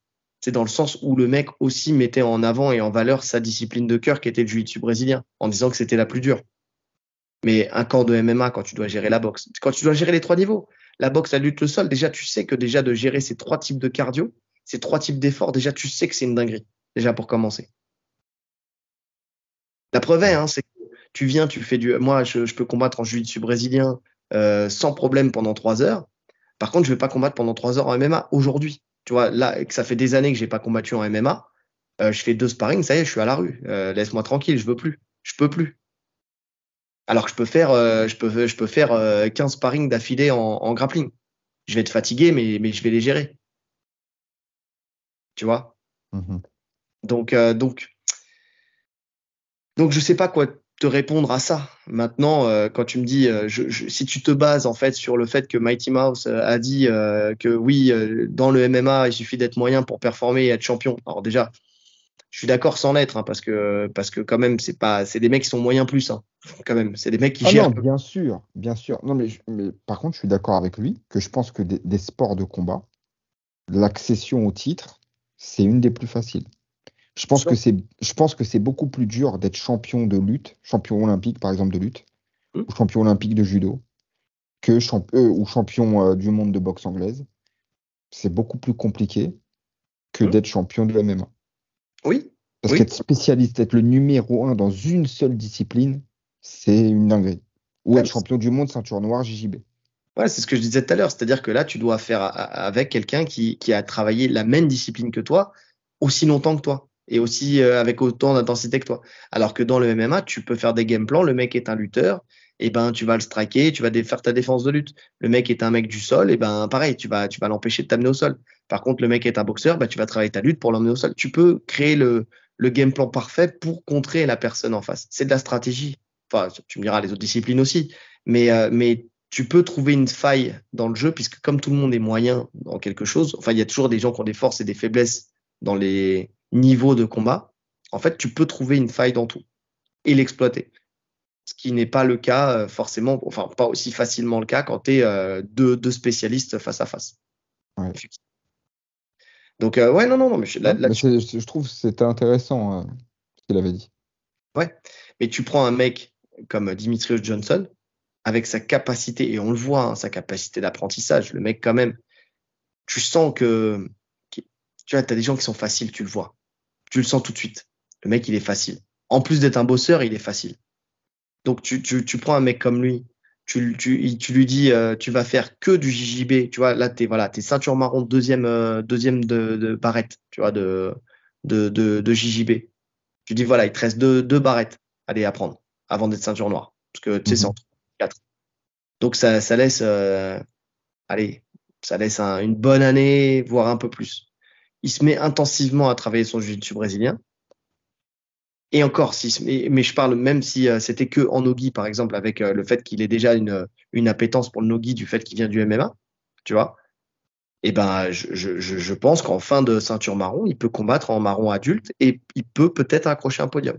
Alors bien sûr, ça reste la compétition. Tu, je peux pas être catégorique. Mais tu, comme tu peux pas être catégorique sur le fait qu'il peut pas le faire. Tu vois? S'il s'entraîne. catégorique. Je dis que moi, j'ai du mal à le voir. Non, non, non. T'as été catégorique. Crois pas. J'y crois pas. Je crois pas, c'est être catégorique. Voilà, donc c'est être catégorique. Tu peux pas être catégorique. Surtout, en plus de ça, et je le répète, et je le dis à tous nos auditeurs. Tu, tu, vas pas m'imposer ce que je dois croire ou pas croire. Non, je et, je, et je vais le dire à tous nos auditeurs quand même, ce mec-là, je vais le rappeler, n'a jamais regardé de compétition de jiu-jitsu brésilien de sa vie, donc il ne connaît même pas un nom des ceintures marrons euh, qu'il y a sur le circuit. Donne-moi des marrons, vas-y. Non, je, tu connais. Attends, bah, tous ceux qui nous écoutent savent que je suis incapable de donner déjà un nom d'un mec que j'ai préparé pour le podcast. Alors imagine des mecs que j'ai pas préparés. Mais, euh, mais en tout cas, voilà. Mais en tout cas, tu, tu regardes jamais la discipline. Donc tu peux pas savoir. Tu n'as pas le niveau.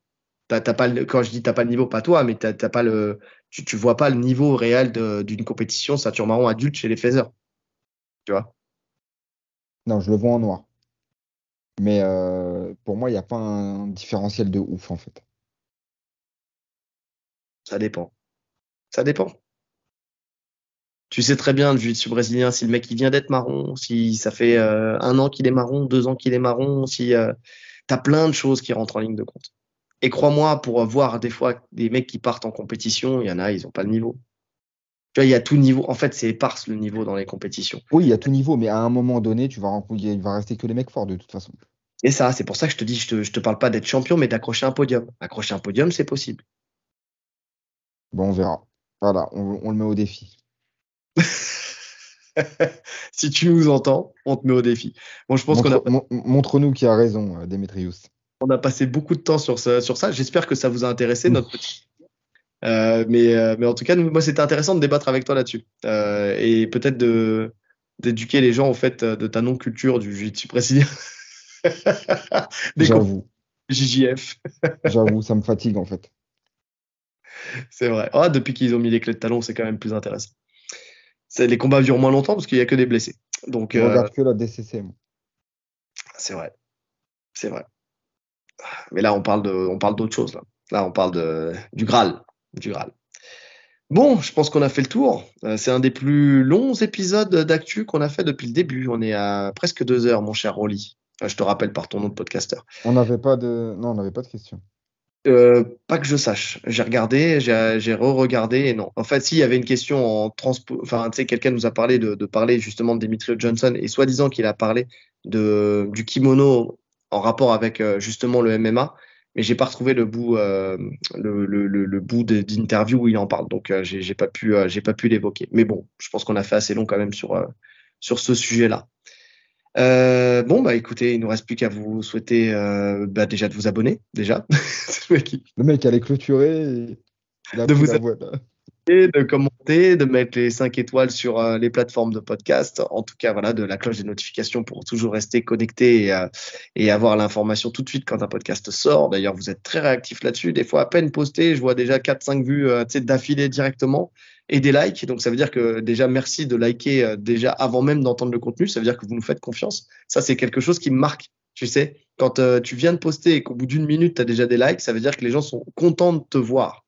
Et bien d'avoir le contenu. Donc, c'est que vous avez confiance dans le contenu qu'on va vous donner. Et puis, arrivé à la moitié du podcast, ils retirent leur like.